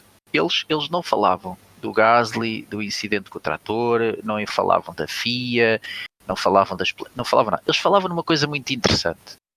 Se estava a chover e a Pirelli tem pneus de chuva, o que é que não se correu com os pneus de chuva? E eles falam ainda outra coisa mais interessante. Ao fim destes anos todos, com tanta tecnologia que há, há e atenção que isto são os americanos a falarem, que se tiver a chover em NASCAR não se corre. Uh, eles dizem uma coisa, com, com, tanta tecnologia que há e que a Pirelli tem ao seu dispor, como é que ainda não se criou um pneu que não crie tanto spray? para quem, para quem está só a ver. Eles não responderam. Eles não responderam, só perguntavam. Para quem o, está... o, primeiro, o Pedro primeiro, primeiro abanou a cabeça, tipo, pronto, nunca mais vamos acabar o podcast. E agora vai interferir e vai estar mais 10 minutos a falar. Vamos ir lá. Não, porque é assim. Uh, eu, se calhar, de nós os três, se calhar sou aquele que vê a Fórmula 1 Uh, pelo menos, não vou dizer há mais tempo que vocês são velhos. Obrigado. Comecei a ver primeiro, depois foi 17 anos sem ver, mas são por menor. Mas pronto, sou, sou aquele que provavelmente vê mais sem interrupções há mais tempo e com mais atenção. É assim, em relação à, primeira coisa, pronto, a tua resposta de não correr à chuva, acho que é completamente. Uh, por isso é que a semana passada tivemos aquele, aquele desentendimento. É assim o problema não é os carros andarem rápido, não é os carros conseguirem andar a 300 km fora da chuva. Esse não é problema nenhum. Uh, os carros andam muito bem, uh, não, há, não há problema nenhum. Os pneus, em relação a, a, serem eficazes a andar, também são extremamente eficazes, não é por aí. Uh, o grande problema que a tua primeira questão foi porque é que eles não usaram os pneus os pneus de, de chuva, chuva, mesmo em relação aos, aos pneus de. Porque acharam que os intermédios estavam adequados para, aquela, para aquelas condições. O grande problema é este. Prontos. A Fórmula 1, a estratégia de corrida e os pneus que eles vão escolher não tem a ver com, só apenas com as condições que estão neste momento, tem a ver também com as condições que se vão, uh, que vão estar a seguir. Uh, os pneus de chuva, intermédios e de chuva, não são simplesmente, não é simplesmente o padrão que muda. Uh, os pneus intermédios têm um composto mais uh, suave do que os, os, de, os de seco mais, uh, mais macios que temos. e os pneus de chuva ainda têm um composto ainda mais macio que os intermédios. Isto é porque é permitido porque operam em, em temperaturas muito mais muito mais uh, muito mais baixas. Uh, quando está a chover, uh, a pista está mais fria, a água também arrefece os pneus. por isso, aliás, por isso é que vemos muitas das vezes quando a pista está a começar a ficar mais seca, seja com os de chuva ou dos intermédios, eles a irem, a irem à água, irem às partes da pista que são molhadas e para, é exatamente para arrefecer os pneus, porque os compostos são extremamente macios. Uh, em relação a eles usarem, e por exemplo, na primeira partida eles terem partido de intermédios e não de, de pneus de chuva, é porque os, os pneus de chuva mesmo, eles têm uma capacidade de extração de água, aquilo é incrível. A cada 100 metros que eles fazem, são não sei quantas banheiras de, de água que eles levantam pelo ar. Aliás, por causa disso é que temos o spray todo. É exatamente por causa disso. Uh, e o que é que acontece quando eles fazem isso? E isso veio-se a verificar agora depois no recomeço. Uh, a pista fica uh, fica muito seca muito rapidamente quando se anda com os pneus de chuva.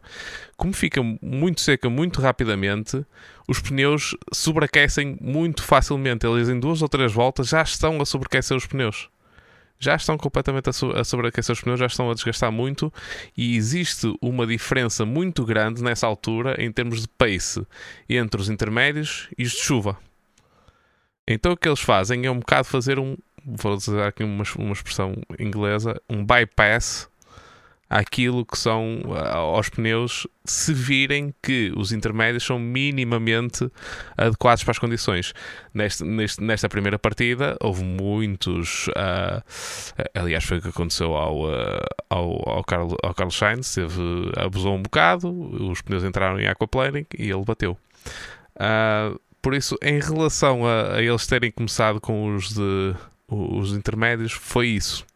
Aliás, eles não começaram com intermédios no, no recomeço da equipa, no recomeço da, da sessão, porque no regulamento está que se a corrida fica em, uh, em, em, bandeira vermelha e depois há recomeço no, atrás do safety car é obrigatório, e, a, e a sessão for à chuva, é obrigatório recomeçar com pneus de chuva. Mesmo, não podem começar com intermédios. Foi por isso que foi toda a gente uh, de pneus de chuva.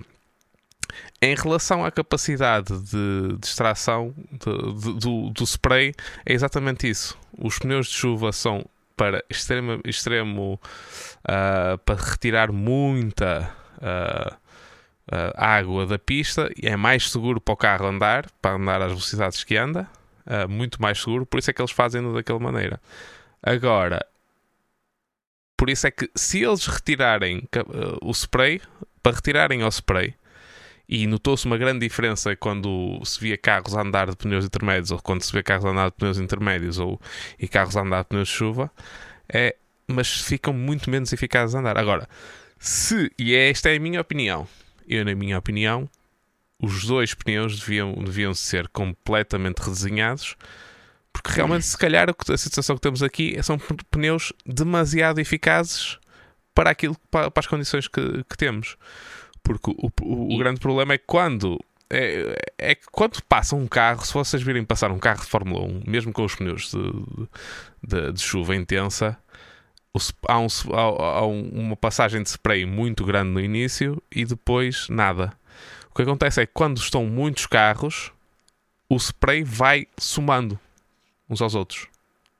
Ok? E como soma, soma, soma, soma, soma, fica uma nuvem muito maior e demora muito mais tempo a pousar. Porque é muita mais quantidade de água. Vamos imaginar se para andar 2 ou 3 metros um carro levanta duas banheiras de, de, de, água, se passarem 20 carros, são duas banheiras vezes 20. E, e depois fica tudo. Agora, há pistas que, que é mais, há mais problemas, outras menos. Em Spa tem o grande problema de passar pelo meio de um, uma floresta com árvores enormes e o spray não sai, não vai para lá, não tem maneira de escoar para os lados, fica mesmo ali e tem de baixar mesmo. Uh, que, aliás, é um problema que nunca se vai resolver nessa, nessa relação. Agora, provavelmente têm de pensar uma nova estratégia e talvez pensarem também em meter os compostos ligeiramente mais, uh, mais duros para durarem mais tempo em condições mais. Agora, Olha, tudo, tudo isto que uh, eles fazem é supostamente para aumentar, para aumentar o, as lutas em pista e eles gostam muito de aumentar a degradação, Olha, etc. Respondendo, respondendo à, à, à pergunta do, do Palmas sobre o que é que se deve fazer, se deve-se cancelar as corridas à chuva, não sei se vocês viram os comentários do António Félix da Costa na última corrida de Singapura Sim. E ele, como piloto, ele só dizia uma coisa. Estavam-se a falar da chuva e ele só dizia: Meus amigos, andem mais devagar. Exatamente. E, e é exatamente isso. andem mais devagar. Mais uma razão para eu estar a dizer para meterem compostos mais duros. Porque se tu meteres compostos mais duros, os carros vão andar mais devagar. Uh, tu se passares com exatamente com os mesmos pneus de chuva na mesma pista, na mesma com a mesma quantidade de água, se passares a 300 km por hora ou se passares a 200, o nível de spray é diferente. Se os carros andarem todos mais, mais devagar, o spray baixa automaticamente. Eu acho que se eles aumentarem a, a, Eu, para mim, eu quase. Mas eu posso fazer esta pergunta amanhã ao, ao Jay. Vamos ter amanhã o Jay Mooney a, fazer parte e ele é piloto. Uh, e posso perguntar ao World quando voltar de férias. Mas eu acho que seria. Uh, passar os pneus intermédios quase uh, ao nível daquilo que tem na, na WEC, que tem os pneus de quase de seco cortados, que eles muitas vezes fazem quando estão condições assim mais um bocado complicadas, mas não estão para pneus de chuva. Se calhar tornar o pneu intermédio mais um mais nisso e os pneus de, os pneus de chuva realmente baixar, aumentar a dureza deles para, para baixar o pace mais um bocado aos carros e eles que os carros. Então são pagos extremamente bem para, para controlar o carro. Uh, há, já agora para terminar, há duas coisas que eu quero, que eu, eu tive a ver depois a emissão da, da F1 TV e duas coisas. Por exemplo, há circuitos e circuitos, portanto, há, há circuitos que não têm drenagens tão boas e vão acumulando mais água.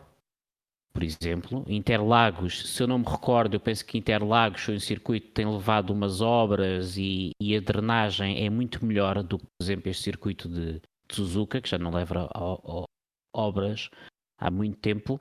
E outra coisa que eles na altura foram buscar uh, informações de um responsável da Pirelli, porque a Pirelli também é muito acusada nisto dos pneus e é quase anda na boca toda a gente e toda a gente causa que a Pirelli, mas um dos responsáveis da Pirelli disse é assim: nós testamos, nós tentamos todos os anos testar pneus de chuva, mas as equipas não querem preferem andar a testar os outros pneus normais.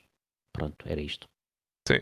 E isso acontece em todos os, em, em todos os uh, as situações que estivemos a falar hoje uh, em relação à FIA, em relação ao que seja. As equipas são, são, uh, são neste momento as, as instituições com mais visibilidade, quer seja nas redes sociais, quer seja em qualquer lado e uh, ao levantarem, basta uma equipa levantar algum tipo de, de conversa que toda a gente, que, que, os fãs pegam logo tudo.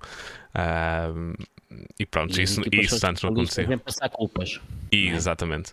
Mas uma coisa, Sim. e em relação a esta situação, uma coisa impressionante é que o piloto que mais, uh, mais críticas tem passado à, à direção de prova, o Sr. Hamilton, no final do Grande Prémio, disse que foi perfeito que nem, nem sequer ia, ia falar do, do incidente do trator, diz que não quis comentar, que não, que não achou que fosse nada especial. Aliás, ele passou bem lá, como, como ele falou, que o pelotão passou todo bem porque passaram à velocidade correta, uh, por isso não lhe pareceu nada especial. Uh, e em relação ao que eu vou falar agora, e vou passar à frente, peço desculpa, mas agora vou bater o pé. Uh, que o recomeço, a, a, corrida depois esteve em bandeira vermelha durante imenso tempo por causa das condições, depois ainda choveu mais uh, e as condições da pista uh, pioraram. Uh, e ele também achou que, que, a corrida foi recomeçada na altura ideal. Quando é que foi recomeçada a corrida? A corrida foi recomeçada a 40 minutos de acabar a prova. Foi a segunda prova em sucessão em que tivemos um, uma corrida ditada pelo tempo uh, de, das duas horas de acabar a corrida em duas horas e não pelo número de voltas que estava estabelecido. Uh, o que é que isto veio trazer? Veio trazer dúvidas logo desde o início de quantas voltas é que se iam fazer ao circuito. E aquilo que se falava, e depois eu vou dar a narrativa como aconteceu, e vamos explicar tudo no final, uh, era perceber quantos pontos é que iam ser atribuídos porque não nos vamos esquecer, havia aqui uma luta pelo campeonato. Uh, e por a hipótese de haver um campeão já nesta ronda. Uh, recomeçámos a corrida, como eu falei, todos em pneus de chuva, porque era já no regulamento, era obrigatório recomeçarem pneus de chuva. Mas logo na primeira volta, o Vettel tinha estado lá para trás e o Latifi uh, decidiram ir buscar intermédios. Na volta logo a seguir, Norris e Bottas outra vez. E aqui depois começou a saber que realmente eles uh, estavam mesmo muito rápidos. Uh, o Vettel fez logo volta mais rápida, uh, logo na primeira oportunidade que teve. e foi aí que tivemos um comboio todo a ir às boxes trocar de pneus. houve algum double stacking de, alguns, de algumas equipas. Umas equipas fizeram isso brilhantemente, como a Red Bull. E uma equipa fez isto extremamente mal, a Mercedes, em que o, o Jorge Russell perdeu na paragem das boxes imenso tempo, tanto que mais valia a pena ter feito mais uma volta e depois ter parado. Uh, realmente foi aqui falha da Mercedes, que mais valia ter, ter continuado mais uma volta e perder aquele tempo todo que ia perder estar nos pneus que não eram os adequados. Uh, mas perdia menos tempo do que perdeu ali à espera que o, que o Hamilton saísse. Uh, Pronto, a corrida a partir daqui não teve muito não teve muito a dizer. O Alonso e o, os, os únicos pilotos que tinham ficado fora foi o Alonso, o Ricardo e o Mick Schumacher. O Alonso e o Ricardo pararam logo. O Mick Schumacher deixou-se ficar uh, porque estava em primeiro. Tivemos o Mick Schumacher, tivemos o MSC novamente em primeiro lugar uh, do, do, nas tabelas da, da Fórmula 1. um segundo, pai. Não foi um segundo, foi, uma, foi ainda quase duas voltas. Uh, porque ele depois ainda teve de vir o, o, o Verstappen, ainda teve de lhe ganhar 20 e tal segundos. Uh, sim, sim, que ele não parou logo, ele demorou para aí 4 ou 5 voltas a parar, Rui. sim, comigo, comigo Schumacher eu vi ele a ser. Hum, ele estava em terceiro. Não, não, ele esteve em primeiro ainda bastante tempo, porque ele, o Alonso parou e parou o Ricardo, o Alonso é que tinha ficado em primeiro e depois o Alonso parou e ele ficou em primeiro durante uma ou duas voltas. Uh, não sei em específico porque quando, quando começa, quando sai esta situação de ser por tempo, uh, não aparece lá a informação das voltas e eu estou também preocupado em analisar a corrida e não só a tirar notas.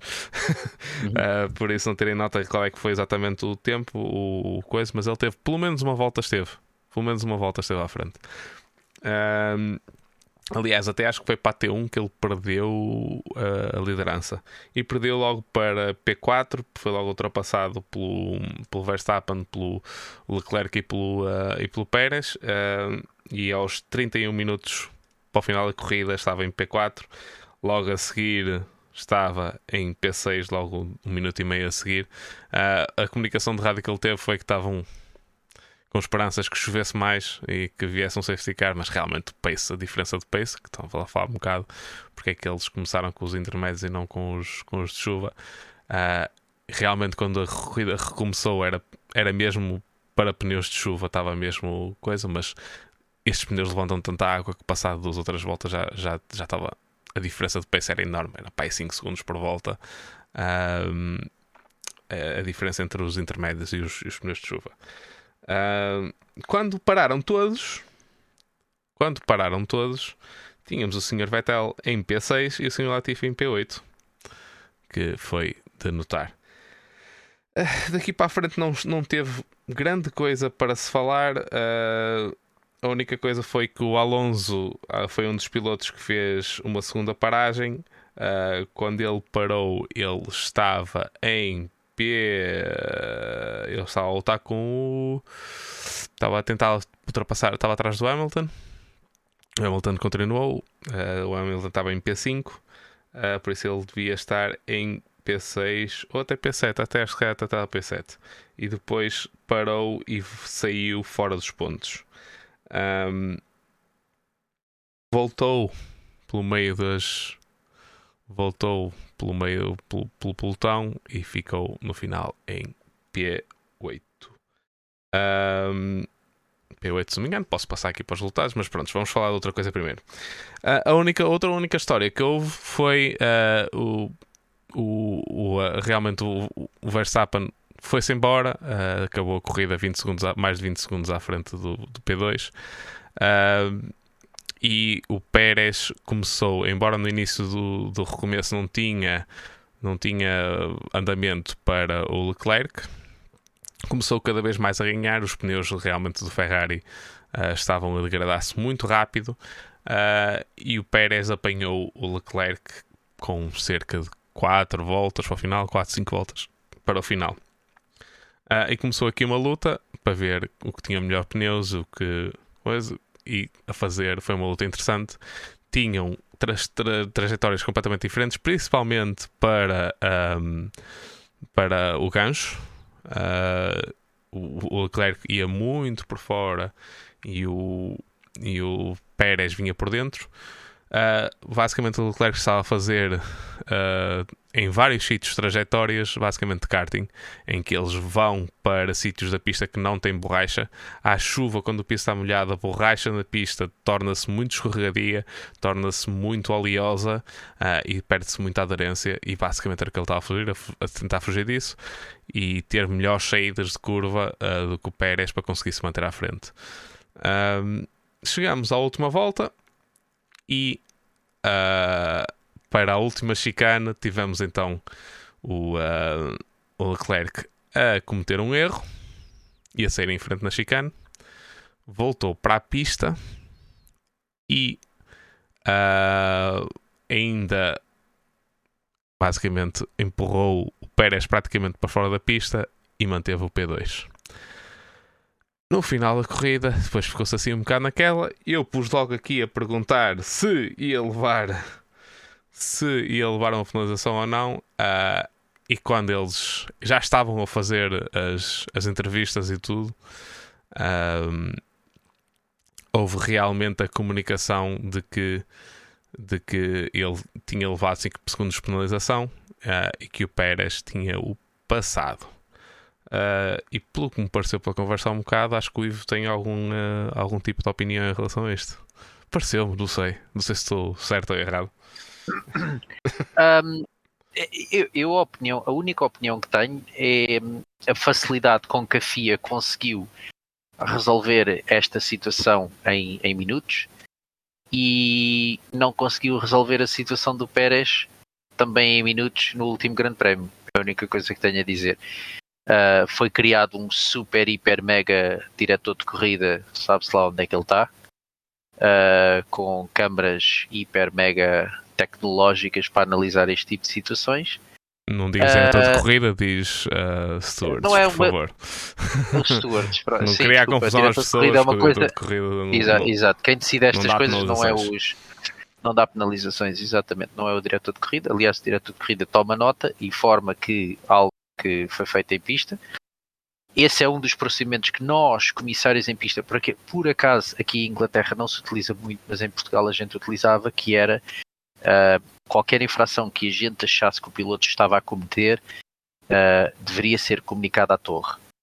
Vou-vos dar um exemplo. Um, um corte numa chicane, em que a gente nota que o piloto está a passar com as duas rodas, está a cortar caminho, entre aspas, numa chicane, uh, nós informávamos à direção de corrida, piloto número tal, passou com as duas rodas para lá da linha branca na chicane tal, onde a gente estava colocados.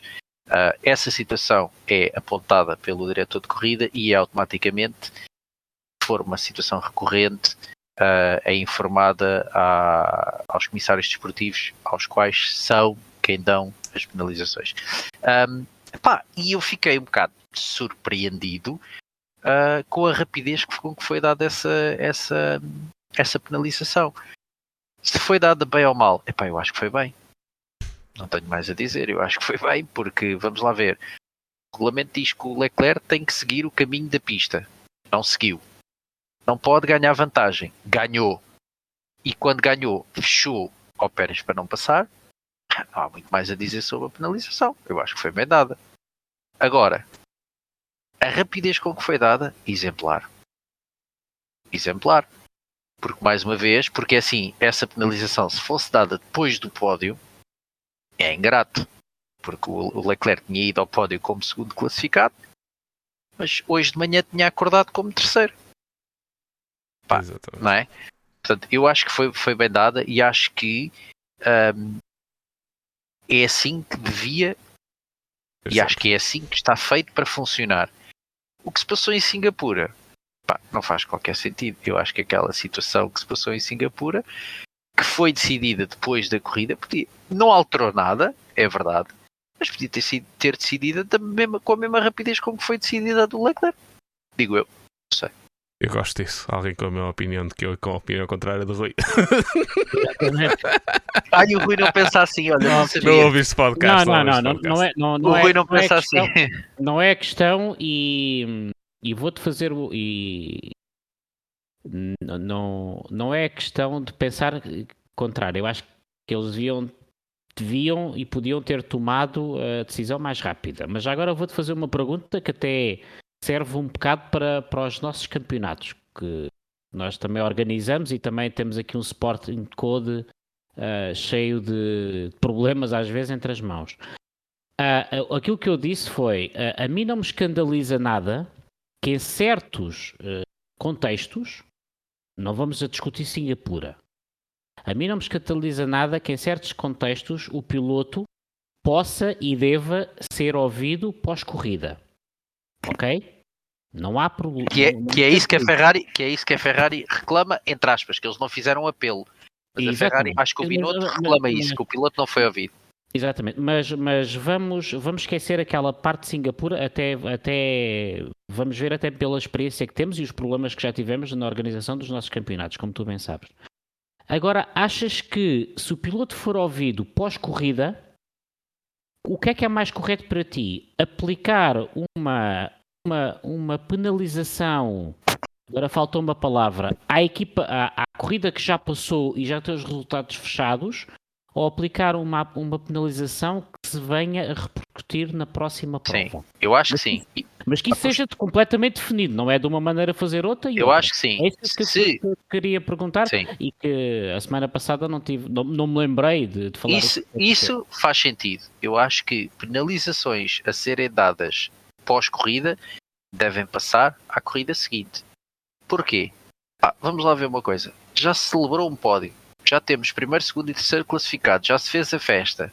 Eu acho que não é justo, e já aconteceu em vários campeonatos ah, de outras modalidades, não é de Fórmula 1, de, possivelmente já aconteceu em NASCAR, já aconteceu em, em- já aconteceu no BTCC, epá, em outros campeonatos isso já aconteceu e acho isso extremamente injusto. Tu correste, fizeste aquela corrida, fizeste a geneira, meu amigo, és penalizado para a próxima. Agora é assim, se estivermos a falar de uma final, por exemplo, este fim de semana foi a última corrida do British Touring Car. Imaginemos que na última corrida havia uma penalização, pá, aí não há nada a fazer, tem que se decidir a penalização. Não se pode mandar primeiro, segundo e terceiro, inclusive estar-se a nomear um campeão, não é? E daqui a uma semana na secretaria dizer assim: olha, afinal o, o Ash Sutton não é campeão, eu não sei quantas, porque levou uma penalização de 5 segundos. Pá, aí, sim senhora. Ahm, Eu tenho uma coisa a dizer em relação a isto. É muito fácil responder Diz, diz. esta a pergunta. Ah, é muito tão simples como isto. Nós, e nós na Fórmula 1 temos muitas. ah, se vocês virem em cima do ecrã, tem muitas às vezes comunicações ah, da própria, ou da direção de corrida, ou de quem seja, ou seja, da parte, da parte de quem está a organizar a corrida. Ah, e as penalizações que são ah, dadas para corridas seguintes são penalizações em que é comunicado que o incidente vai ser revisto depois da corrida. E este, e este não foi o caso. Ele foi logo estava em, em investigação, foi declarado em investigação, foi como sendo investigado imediatamente. Nesse caso, a penalização sendo dada é aplicada nos resultados da corrida, ok? Ou que, se- que sejam ah, reclamações feitas pós-corrida. Se for feita uma relação pós-corrida de alguma coisa que se descubra, não é? Porque já aconteceu. Ah, às vezes há, há equipas que acham que, que Pedro, há alguém aí- que não está a cumprir algum tipo de regulamento e, é fei- e a reclamação é feita. é e diferente. isso- coisa. Mas neste caso, a penalização foi, ah, o incidente foi revisto ainda na corrida e não foi e não decidiram Oh, Pedro, rever o incidente tu- depois da corrida. Por isso foi logo. tu aí, tu aí estás a falar dois tipos de, de infringimento. Tu tens o infringimento às regras de corrida, corrida de pilotagem em si, em pista. É uma coisa. O infringimento às regras do regulamento técnico, ou seja, do carro estar ilegal porque tem um parafuso mais comprido que o outro e graças, isso já são, são situações diferentes. A situação de Singapura, em que o Pérez está a ser investigado por infringimento ao safety car. Porra, quantas voltas se fizeram depois do safety? Não tiveram tempo para analisar isso? Espera lá, estamos a falar, eu acho que estamos a falar da Fórmula 1. Espera aí, deixa eu pensar de cabeça. O desporto rei, não é? Automobilismo, não é? Desporto rei, que supostamente tem a melhor tecnologia que todos. Porra, não conseguiram ver isso nas imagens? Se ele infringiu. Mano, nem é preciso ver nas imagens. Eles, eles têm, têm eles têm telemetria. GT, eles têm informações GPS. Eles, eles têm tudo. Eles Não têm tudo. Se o Pérez infringiu o- a situação do safety car, pá, penalizado. Eles, tinham, eles podiam não ter penalizado. E podiam não ter penalizado logo no final da corrida, pá. Se, quiser, se queriam esperar pelo final da corrida, mas penalizavam-no antes do pódio. Pá, não penali... Pá, ficou provado que o Leclerc não tinha andamento para ele. Porra, a equipa disse, se calhar vamos ser penalizados 5 segundos. Push. E o gajo desapareceu. Pá, não era por aí. Mas a FIA tinha feito boa figura, digo eu, se tivesse penalizado o Pérez no final da corrida assim. Infringimento ao safety car na volta tal. Penalty. 5 segundos. Pumba. Epá, a conversa estava arrumada. Está feito. Não, teve que se esperar um dia. Pá, e isto leva, leva Não foi, aqui. não foi um leva. dia, foi no próprio dia, mas sim, teve-se de esperar Foi no para- próprio dia, mas já foi depois da Foi uma Yeah. ou duas horas depois. Mas- Sim. Mas isto, isto Ah, leva a quê? Leva a que os fãs e as próprias outras equipas da Fórmula 1 comecem a repensar. então, mas espera aí, então, mas resulta para uns, não resulta para outros, percebes? Pois, pá, a própria FIA acaba por ficar mal vista nisto. Sim. Enquanto não tem necessidade. Não é? Pá, Eu- eu- palmas. Tu Eu- estás a falar sou- dos nossos campeonatos, é assim, quem me dera a mim ter a tecnologia que eles têm Sim. e, e, epá, e, e controvérsia vai sempre haver. Sim. Mas epá, a verdade seja dita, estamos a falar do desporto rei, estamos a falar do supra-sumo do desporto automóvel, não é? E, e neste preciso momento eu vejo, há bocado estava a ver um tweet de, de uma cena da NASCAR ah, de, um, de um mecânico que foi expulso, foi escoltado para fora da pista de Talladega porque foi buscar um pneu que saltou da- das boxes e acho que foi para o meio da pista e ele foi a correr atrás do pneu quando, a pista, quando os carros estavam em pista. E, ah, e acho que a NASCAR expulsou. Não, a NASCAR tirou-lhe a licença de mecânico. E, ah, e escoltou-o para fora do circuito. Mas até no meio desses tweets, ah, depois de- do, do público dar a coisa, já se falava do Grande Prémio do Japão. Estás a perceber? Portanto, até lá fora, a própria FIA, é? no meio dos fãs já da NASCAR, já é motivo de chacota. Percebes? Porque no Grande Prémio do Japão era suposto atribuir metade, atribuir tudo, e porque não decide as coisas a tempo e não sei o quê, percebes? Eu acho que a FIA não tinha necessidade dessas coisas, mas Eu, eu, eu- é como te digo, e, e há- nós, nós às vezes não pensamos, fazemos os regulamentos ou, e não pensamos estas coisas até as situações acontecerem. E sinceramente foi o que eu estava, é, é, o que eu disse ao Pedro que é não me escandaliza nada que alguma penalização fique depois. Agora, que não se deixe meio mundo à espera de, de alterar o pódio, por exemplo. A mim, escanda- a mim escandaliza-me por essa situação. Ou cá para trás, um décimo primeiro, décimo segundo, sim. Se houver alguma penalização, aplica-se na próxima corrida, a não ser que seja, como ser, tu disseste, a, última, a última corrida do campeonato, por exemplo. Vou- Vou-te pôr de outra maneira. Vou-te pôr de outra maneira. A única situação em que um incidente de corrida é para uma aplicação feita numa corrida a seguir é se não tiver ah, influência, é se a aplicação, é se é- a sua penalização não tiver influência negativa para, o- para o penalizado. O que, é que isso, o que é que eu estou a dizer? Por exemplo, tivemos essa situação a semana passada. O, ah, o, ah, o Latifi foi penalizado, mas já tinha abandonado a corrida. Nesse caso, foi uma penalização para a corrida a seguir. Se ele tivesse continuado na corrida, mesmo que tivesse em último lugar, tinha levado penalização no- na altura.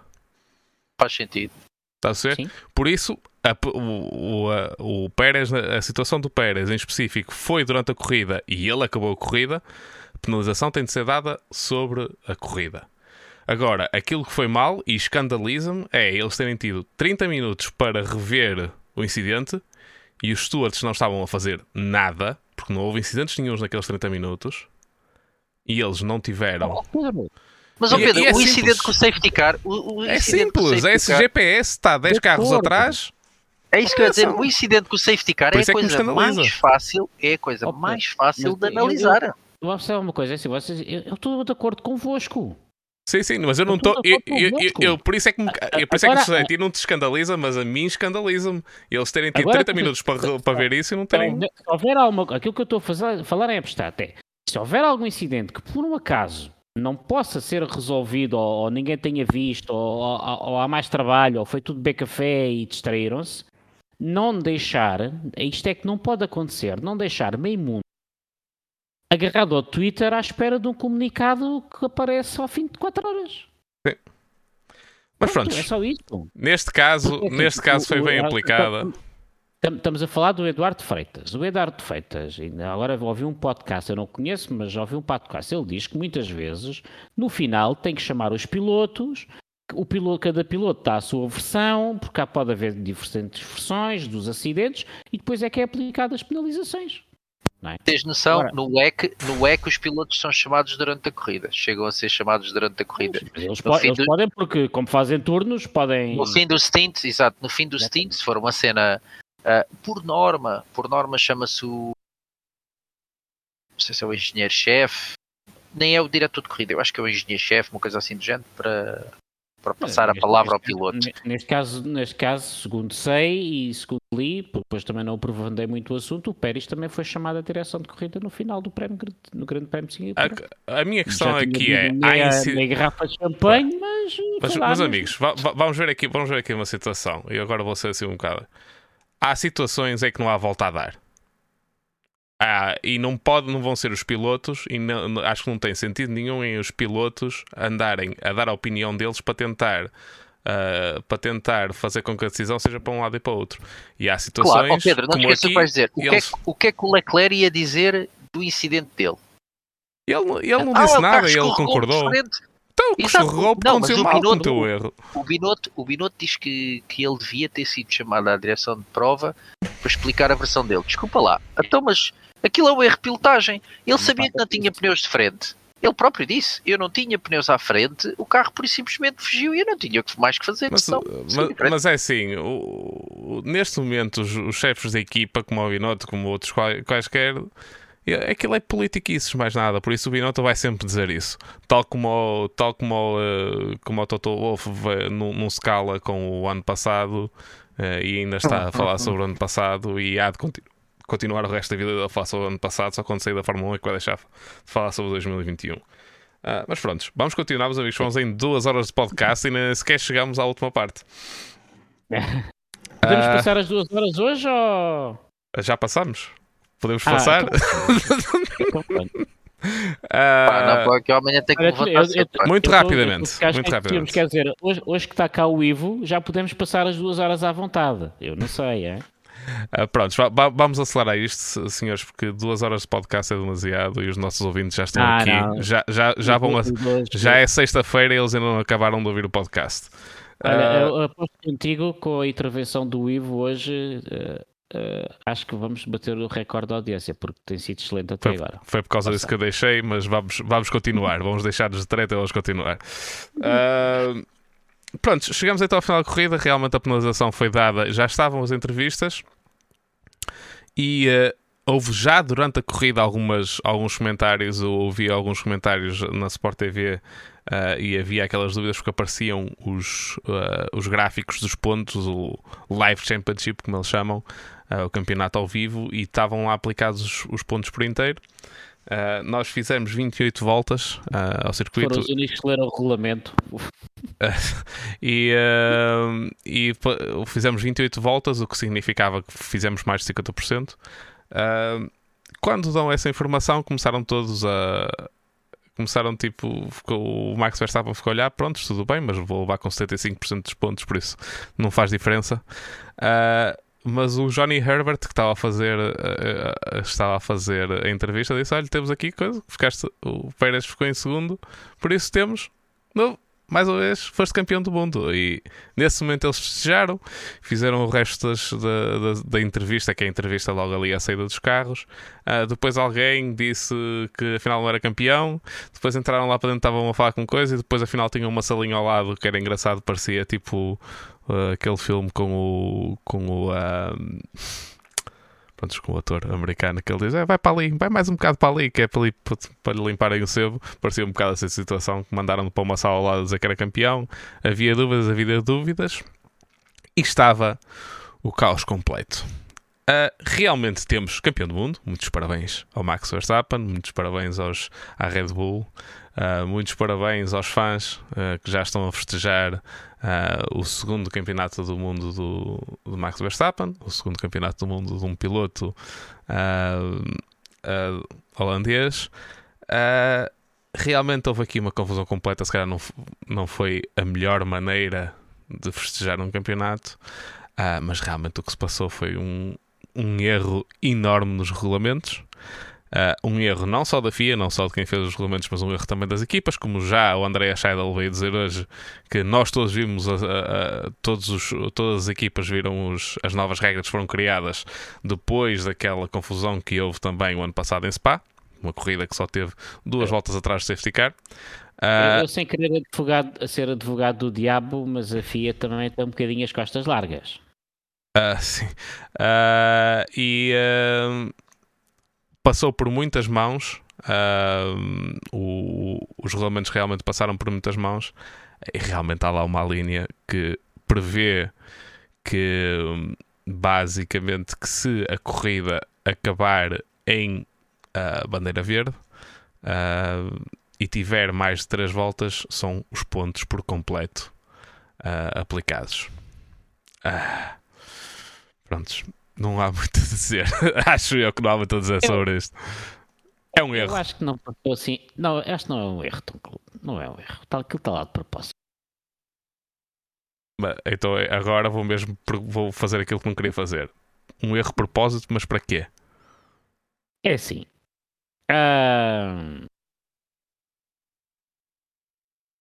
Como é que é de explicar isto? Os grandes prémios têm um problema de Fórmula 1, que é, tem que acontecer naquela janela temporal de 3 horas. E tem que ser no domingo. Não pode ser na segunda, porque há depois questões logísticas para o próximo grande prémio. E aquilo está lá porque, uh, mesmo que os carros uh, deem 4 ou 5 voltas, têm que ser sempre atribuídos pontos. Porque é a prova de que o grande prémio é realizado. Mas o que é que Porque... isso tem a ver a se atribuírem pera, os pontos totais ou só pera, metade? Espera, espera, já, já cheguei. O que é que acontece? É que quando tu, por exemplo, imagina que não havia grande prémio, porque entretanto esgotava-se a janela temporal das 3 horas. Qual é que era a indemnização que a organização teria que pagar, por exemplo, às cadeias de transmissão que pagaram para ter uma transmissão e não tiveram, patrocinadores que pagaram para ter uma transmissão e não tiveram, ou às pessoas que pagaram o bilhete que depois tiveram, que afinal não tiveram, pagaram o bilhete para ter uma corrida e depois não tiveram. Pronto, e foi essa, foi essa questão toda que se pôs em Spa. Foi aqui, o Felipe Massa, mais uma vez, foi o Felipe Massa não, peço desculpa, o Masi uh, foi pressionado para fazer três voltas para contar pontos para evitar indenizações milionárias a uma série de pessoas que põem ali dinheiro para fazer um grande prémio. Pronto.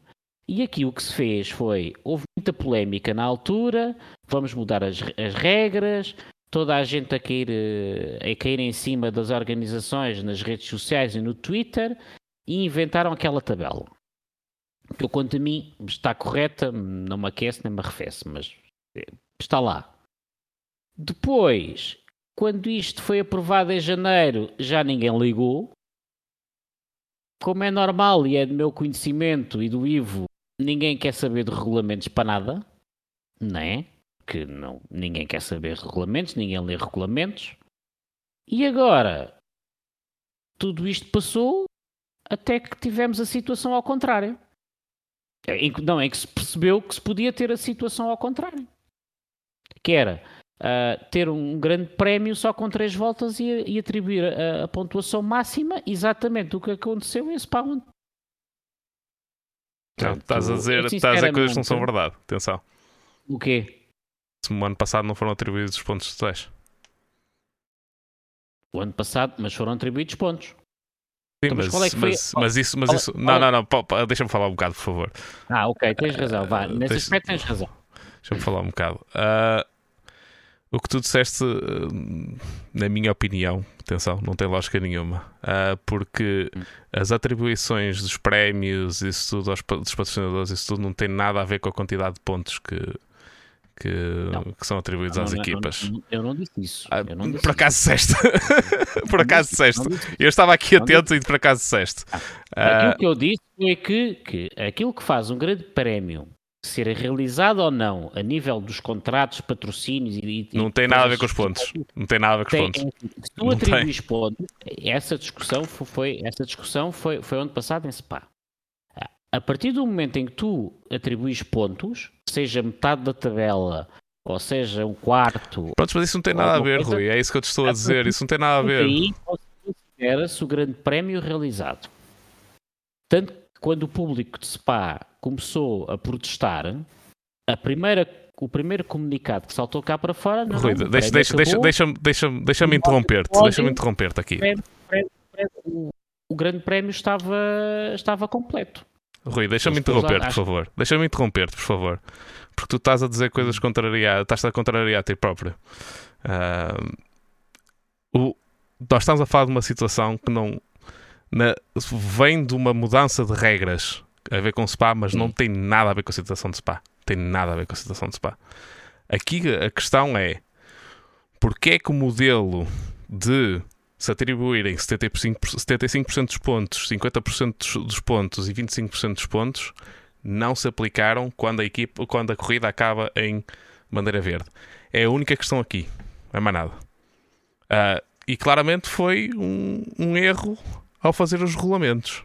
Uh, a questão de ninguém ver os regulamentos. Oh, não podes comparar com a Nerve porque estamos a falar de Fórmula 1, estamos a falar da FIA, não estamos a falar no campeonato de Sim Racing. Um... Nem sequer estou a fazer essa comparação. É, disse isso, claro que disse isso por piada. Uh, é? mas Agora, a... toda a gente aos papéis, inclusive as equipas, vi. Sim, sim, porque ninguém, porque ninguém estava ao corrente da situação. A FIA estava. A FIA aplicou tudo direito e a FIA manteve sempre a palavra. Mas agora, os patrocinadores e isso, os patrocinadores e assim não tem nada a ver com, com a atribuição ou não de metade dos pontos ou de 75% que tem nada a ver. Foi um lapso. Foi um lapso, admitir o erro e corrigir para o próximo ano. o que a FIA, essa regra, porque imagina que o grande prémio não se realizava durante as 3 horas. Não realizava. Imagina, Mas eles já tinham tido. Pois. Mas eles já tinham tido as duas voltas. Eu com certeza que queria haver. Não, porque está lá o Eduardo Freitas e o Eduardo Freitas é, é um bocadito mais, mais duro, se calhar com o Massi, não, não seria. Mas de certeza queria haver pressões, tipo, olha, falta 10 minutos, mete os carros 3, 3, 3 voltas em pista, faz a cerimónia do pódio porque a gente não quer pagar indenizações a ninguém. Eu, eu, eu, eu não queria. Eu não... Passou, é Spa onde passou. Não, não Aquelas foi. três voltas. Não, não foi, Rui. Aquelas três voltas aquelas três voltas foi uma coisa que é põe os carros em pista, faz a cerimónia do, do, do pódio, porque se nós tivermos processo em tribunal não temos que devolver dinheiro a ninguém. Discordo completamente. Discordo completamente. Discordo completamente. E, e, esta regra está feita que é se passar as 3 horas, está a chover muito, mete os, mete os três carros em, mete os carros outra vez três voltas em pista, que a gente diz que o grande prémio está feito. E vamos embora. E eu digo-te uma coisa: não foi um erro tão grande esta situação. E duvido que agora eles, eles, aumenta, eles vão alterar isso. Porque o grande prémio tem que se realizar, porque isto envolve muito dinheiro. E tu, quando tens um patrocinador como a Honda, que paga, sei lá, quantos milhões para ter ali o nome e depois não tens grande prémio nenhum, por causa da chuva, e a Dona diz que ela a saber da chuva, não há grande prémio, não houve transmissão de televisão, eu quero o meu de volta. Porque os contratos, de certeza, implicam indemnizações militares caso o grande prémio não se realize. Há uma coisa a dizer, essa discussão. Diz? O Ivo, o Ivo adormeceu. Não, não, não. Epá, eu, eu, eu não percebo nada desses regulamentos, meu. eu não tenho muito a dizer sobre isso. Um, pá, acho que no eu, eu vou-te ser sincero, eu quando o grande prémio acabou e vi aquela confusão toda, pensei, meti as mãos na cabeça e pensei assim, ai a grande penantada da FIA, e agora, e campeão, e não é campeão e não sei o quê. Pá, e no final de contas não era penantada nenhuma, pá, a FIA é que estava certa, as pessoas deduziram, acho que não foi uma questão de não ou, ou deixar ou, ou, não deixar de interpretar o regulamento, acho que as pessoas deduziram uh, deduziram-se em erro uh, na questão dos 75% da corrida. Uhum. Pá, a FIA é um bocado como o Pedro diz, a FIA manteve sempre aquilo que que estava escrito, que eles sabiam que existia, epá, e, e pronto, se Verstappen é campeão. Uh... Eu estava a ver os comentadores, eles estavam a contar as voltas e estavam a dizer, mas coitado do Latifi, logo agora que está em posição de pontos é que a corrida não vai chegar a voltas e não vai ter pontos, estás a ver? Porque estava tudo a olhar para aquela tabela que afinal não se aplicava. Exato, mas isso, isso passou-se com toda a gente. Isso foi os comentadores, e nem foi só em Portugal, foi na Sky Sports, foi na, uh, noutros canais e, e, foi também as próprias equipas estavam a contar com esse tipo de situação. Uh, o próprio Verstappen, próprio Verstappen estava um bocado às aranhas, tipo, mas sou, não sou, sou, não sou, sou, não sou. Ah, pá, eu acho que aqui há malta que, ai, a FIA e tal, é pá, aquilo estava lá no regulamento, pá, a FIA seguiu o que lá estava escrito, ponto final. Siga para a Eu- frente. a minha opinião é que o regulamento está feito para que mesmo ah, com poucas voltas sejam sempre atribuídos pontos. Pronto. Porque Eu, é eu forma acredito que isso, que isso mais para a frente, lá está, é mais uma daquelas é- situações que há de, ser, há de ter que ser revista. Pá, e, e falando e juntando um bocado ao Sim Racing à mistura, mais uma vez mostra que até numa competição profissional ah, por vezes tem que se fazer alterações ao regulamento. E eu lembro-me na altura do, do Sim Racing quando a gente alterava qualquer coisa no regulamento, parecia que estávamos a dar uma facada em certos pilotos. Uhum. Pá, não, a gente alterava o regulamento porque, porque achávamos que ah, algo estava, não vou dizer mal, mas menos bem, fazia-se essa alteração. Pá, e neste caso, seja neste caso ou noutros, mostra que numa, numa competição profissional de topo, também por vezes se tem que fazer, calhar não uma alteração ao regulamento, mas uma adenda, vá criar outra linha que mostre que afinal se não se completar X número ou, ou X tempo de voltas não se atribui isto. Portanto, pá, em relação ao que se passou, só é chato por uma coisa e, e aí, aí ahm, os comentadores da, da, da Sport TV pá, têm 100% de razão. Acho que a única coisa que estragou ah, isto tudo foi a festa de ser campeão. Pá, ah, porque eu, o, o- acho que foi João Carlos Costa que disse uma coisa que é para mim que, pá, que toda a gente gosta, que é o piloto corta a reta da meta e sabe que é campeão do mundo. Festejo pela rádio, aquela cena e Ou depois não. o pessoal daqui. Não te lembras de Ou- ou não, 2008? pois. Pois. Ah, Pois, ou não, exatamente. Mas, é pá, neste caso não houve, porquê? Porque pilotos, equipas, estavam todos à espera, ou estavam a contar que a pontuação não fosse completa. Para já não falar que quando, atenção, quando o Verstappen atravessa a meta, não havia, com ou sem pontos totais, não havia penalização dada ao Pérez. Exatamente. E ele não tinha a volta mais rápida. Ao Leclerc, desculpa. Portanto, Uhum. mesmo que tivesse chegado à conclusão que se ia dar os pontos todos, o Verstappen atravessava a meta sem saber que era campeão do mundo, porque ele não tinha. ah, Pérez estava, estava em terceiro, portanto, cruzou a meta em terceiro e ele não tinha a volta mais rápida. Mas, epá, faltou um bocado ele- essa. Ele só é campeão ah, quando sai a penalização. E a, a penalização também, quando nós. E mesmo quando sai a penalização, ele não está convencido. Ele, ele vai para a zona de entrevistas, o Pérez pergunta-lhe champion, not champion, e ele not. Depois alguém diz assim: não, não, és campeão. E ele, are you sure? Mas é assim, Mas agora já puxando a conversa atrás, quando, quando ele corta a reta da meta, já sabia que os pontos eram todos atribuídos. Porque ele já tinha passado. a FIA sabia, mas os pilotos e as equipas não. Mas o. A FIA, ai, agora teria que ver, mas eu penso que os brasileiros. Ou, ou eles também estavam a ver tudo ao contrário. Não, não, não. Olha uma coisa, oh, Palmas, eles quando, ele, ele quando atravessa a meta, os comentadores brasileiros estavam a fazer as contas do- da corrida e do 75% e eles, e eles viram que, que ele ia acabar uma, uma volta depois e ele já tinha os pontos todos. Os comentadores, estou a falar dos comentadores brasileiros, eu não estou a falar do, do resto da malta.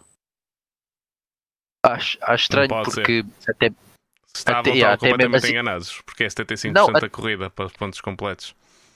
não, Eu e acho- até, eu- eu até acho mesmo as eles- Eu acho que equipas. eles acertaram sem enganar. enganar. Eles estavam enganados, mas acertaram. Estás a perceber? eu acho que, e até mesmo as equipas, se tu repara, eu vou-te já ser o Johnny Herbert, acho que era o Johnny Herbert que estava a fazer as entrevistas, ele só declara o Verstappen campeão porque, para já, ele tem um auricular, alguém lhe fala ao ouvido da penalização do Leclerc e automaticamente, claro, na regi, que são eles que lançam os dados, a FIA já tinha mostrado as classificações, portanto na regia automaticamente dizem a ele, olha, Sim. informa ao Verstappen que o Leclerc leva 5 segundos de penalização, passa a campeão do mundo. Mas se tu reparares a maneira como o Johnny Herbert diz aquilo, é assim um Eu em, bocado. relação, eu, em relação a isso, posso dar algum. Porque as entrevistas de final de corrida, embora muitas vezes sejam feitas por. hum, por uh, pessoal da Sky, não são organizadas pela Sky, é mesmo a própria hum, organização da corrida, a FIA ou a Fórmula 1. Uh, é, uh, neste caso será a Fórmula 1, porque são os. A Fórmula 1 é Liberty. uh, será a Liberty, não é? Uh, Eu acho a É o a- pessoal que é que nós, nós vemos não é pessoal da Sky, é pessoal mesmo da FOM, não é? Da Fórmula 1. O Johnny Herbert é. o Johnny Não, Herbert é da o Johnny. Sky. O John, é da Sky ou é da, da, da Da Liberty? Sky. Da Fórmula 1 é o William Bur- Buxton, é.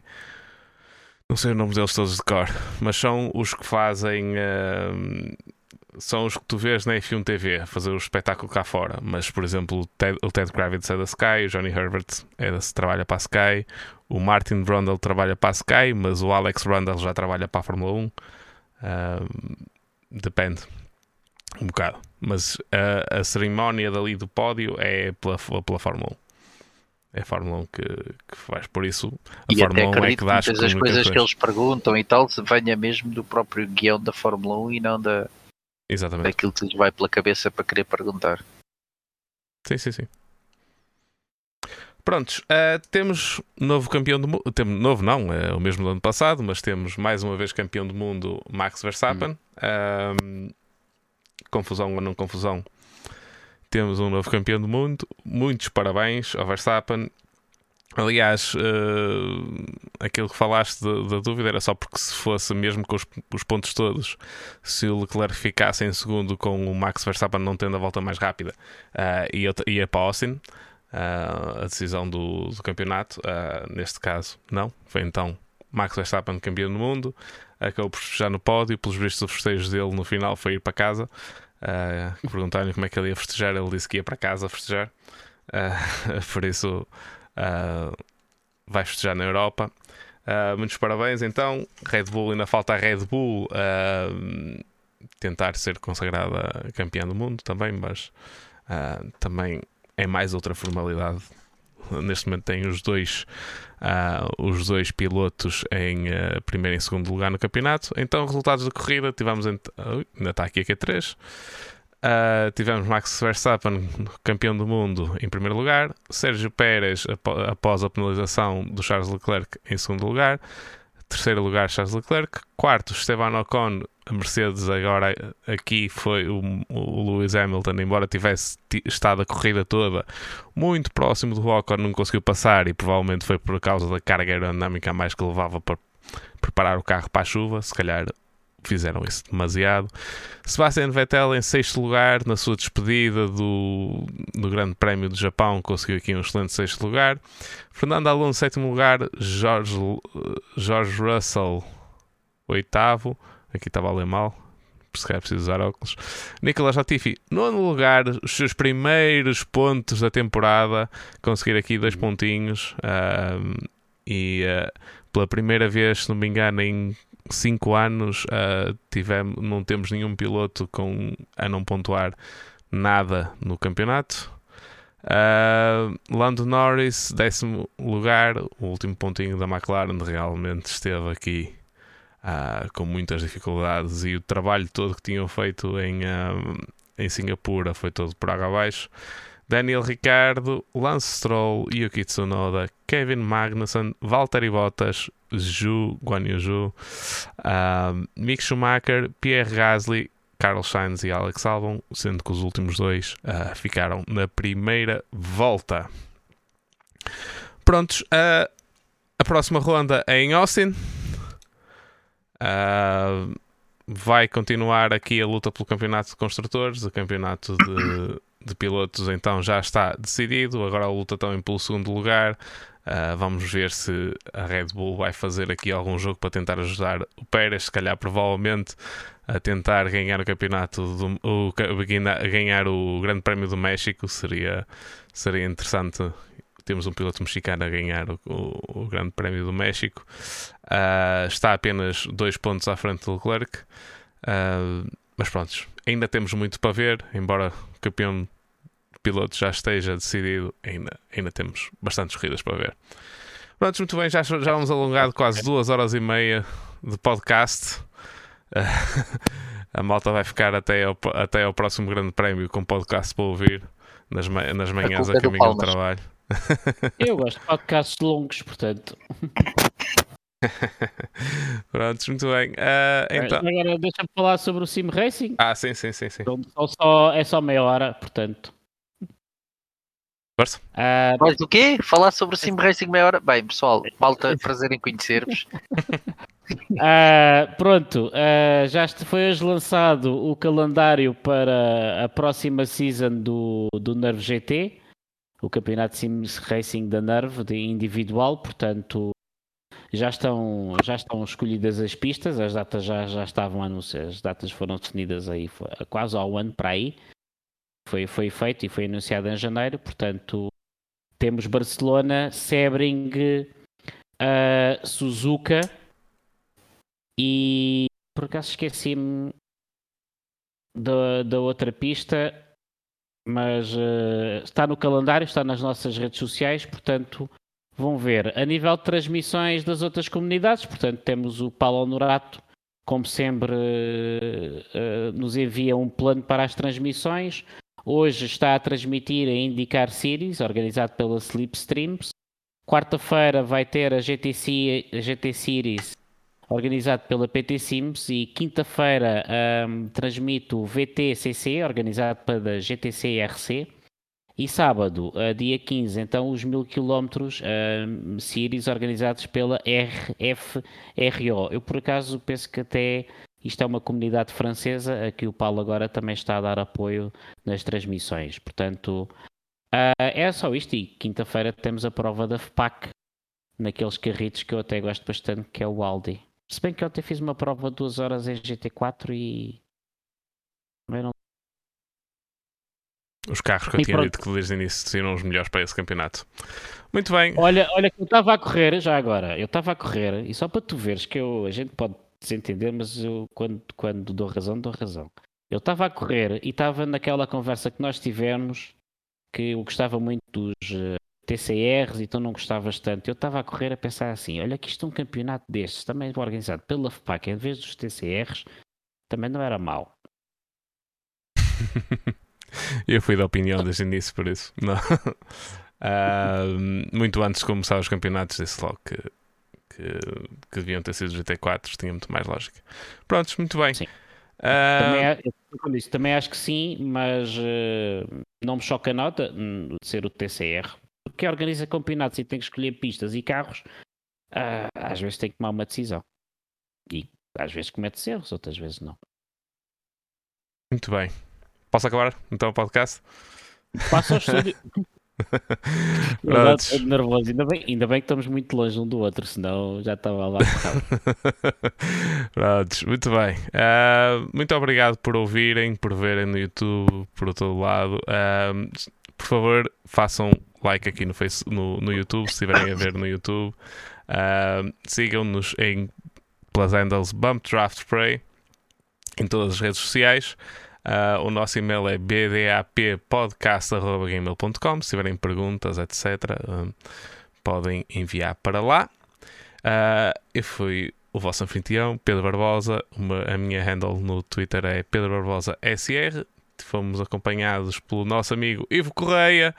Uh, não tem aqui handle nenhuma, não tem Twitter, mas podem na mesma falar, porque ele também é o outro organizador da Nerve. E o nosso amigo Rui Palmas, o handle dele é Tracing Nerve. Uh, por isso, pronto, muito obrigado, muito obrigado pelo, por teres participado, Ivo. Espero bem que amanhã realmente obrigado, consigas eu. vir. Obrigado, para, para, o podcast hum. em inglês. Muito obrigado, Rui. Vou fazer os possíveis. Prontos, Obrigado, malta, a todos. Uh, e vemo-nos para a próxima semana. Até para a semana. Até para a semana.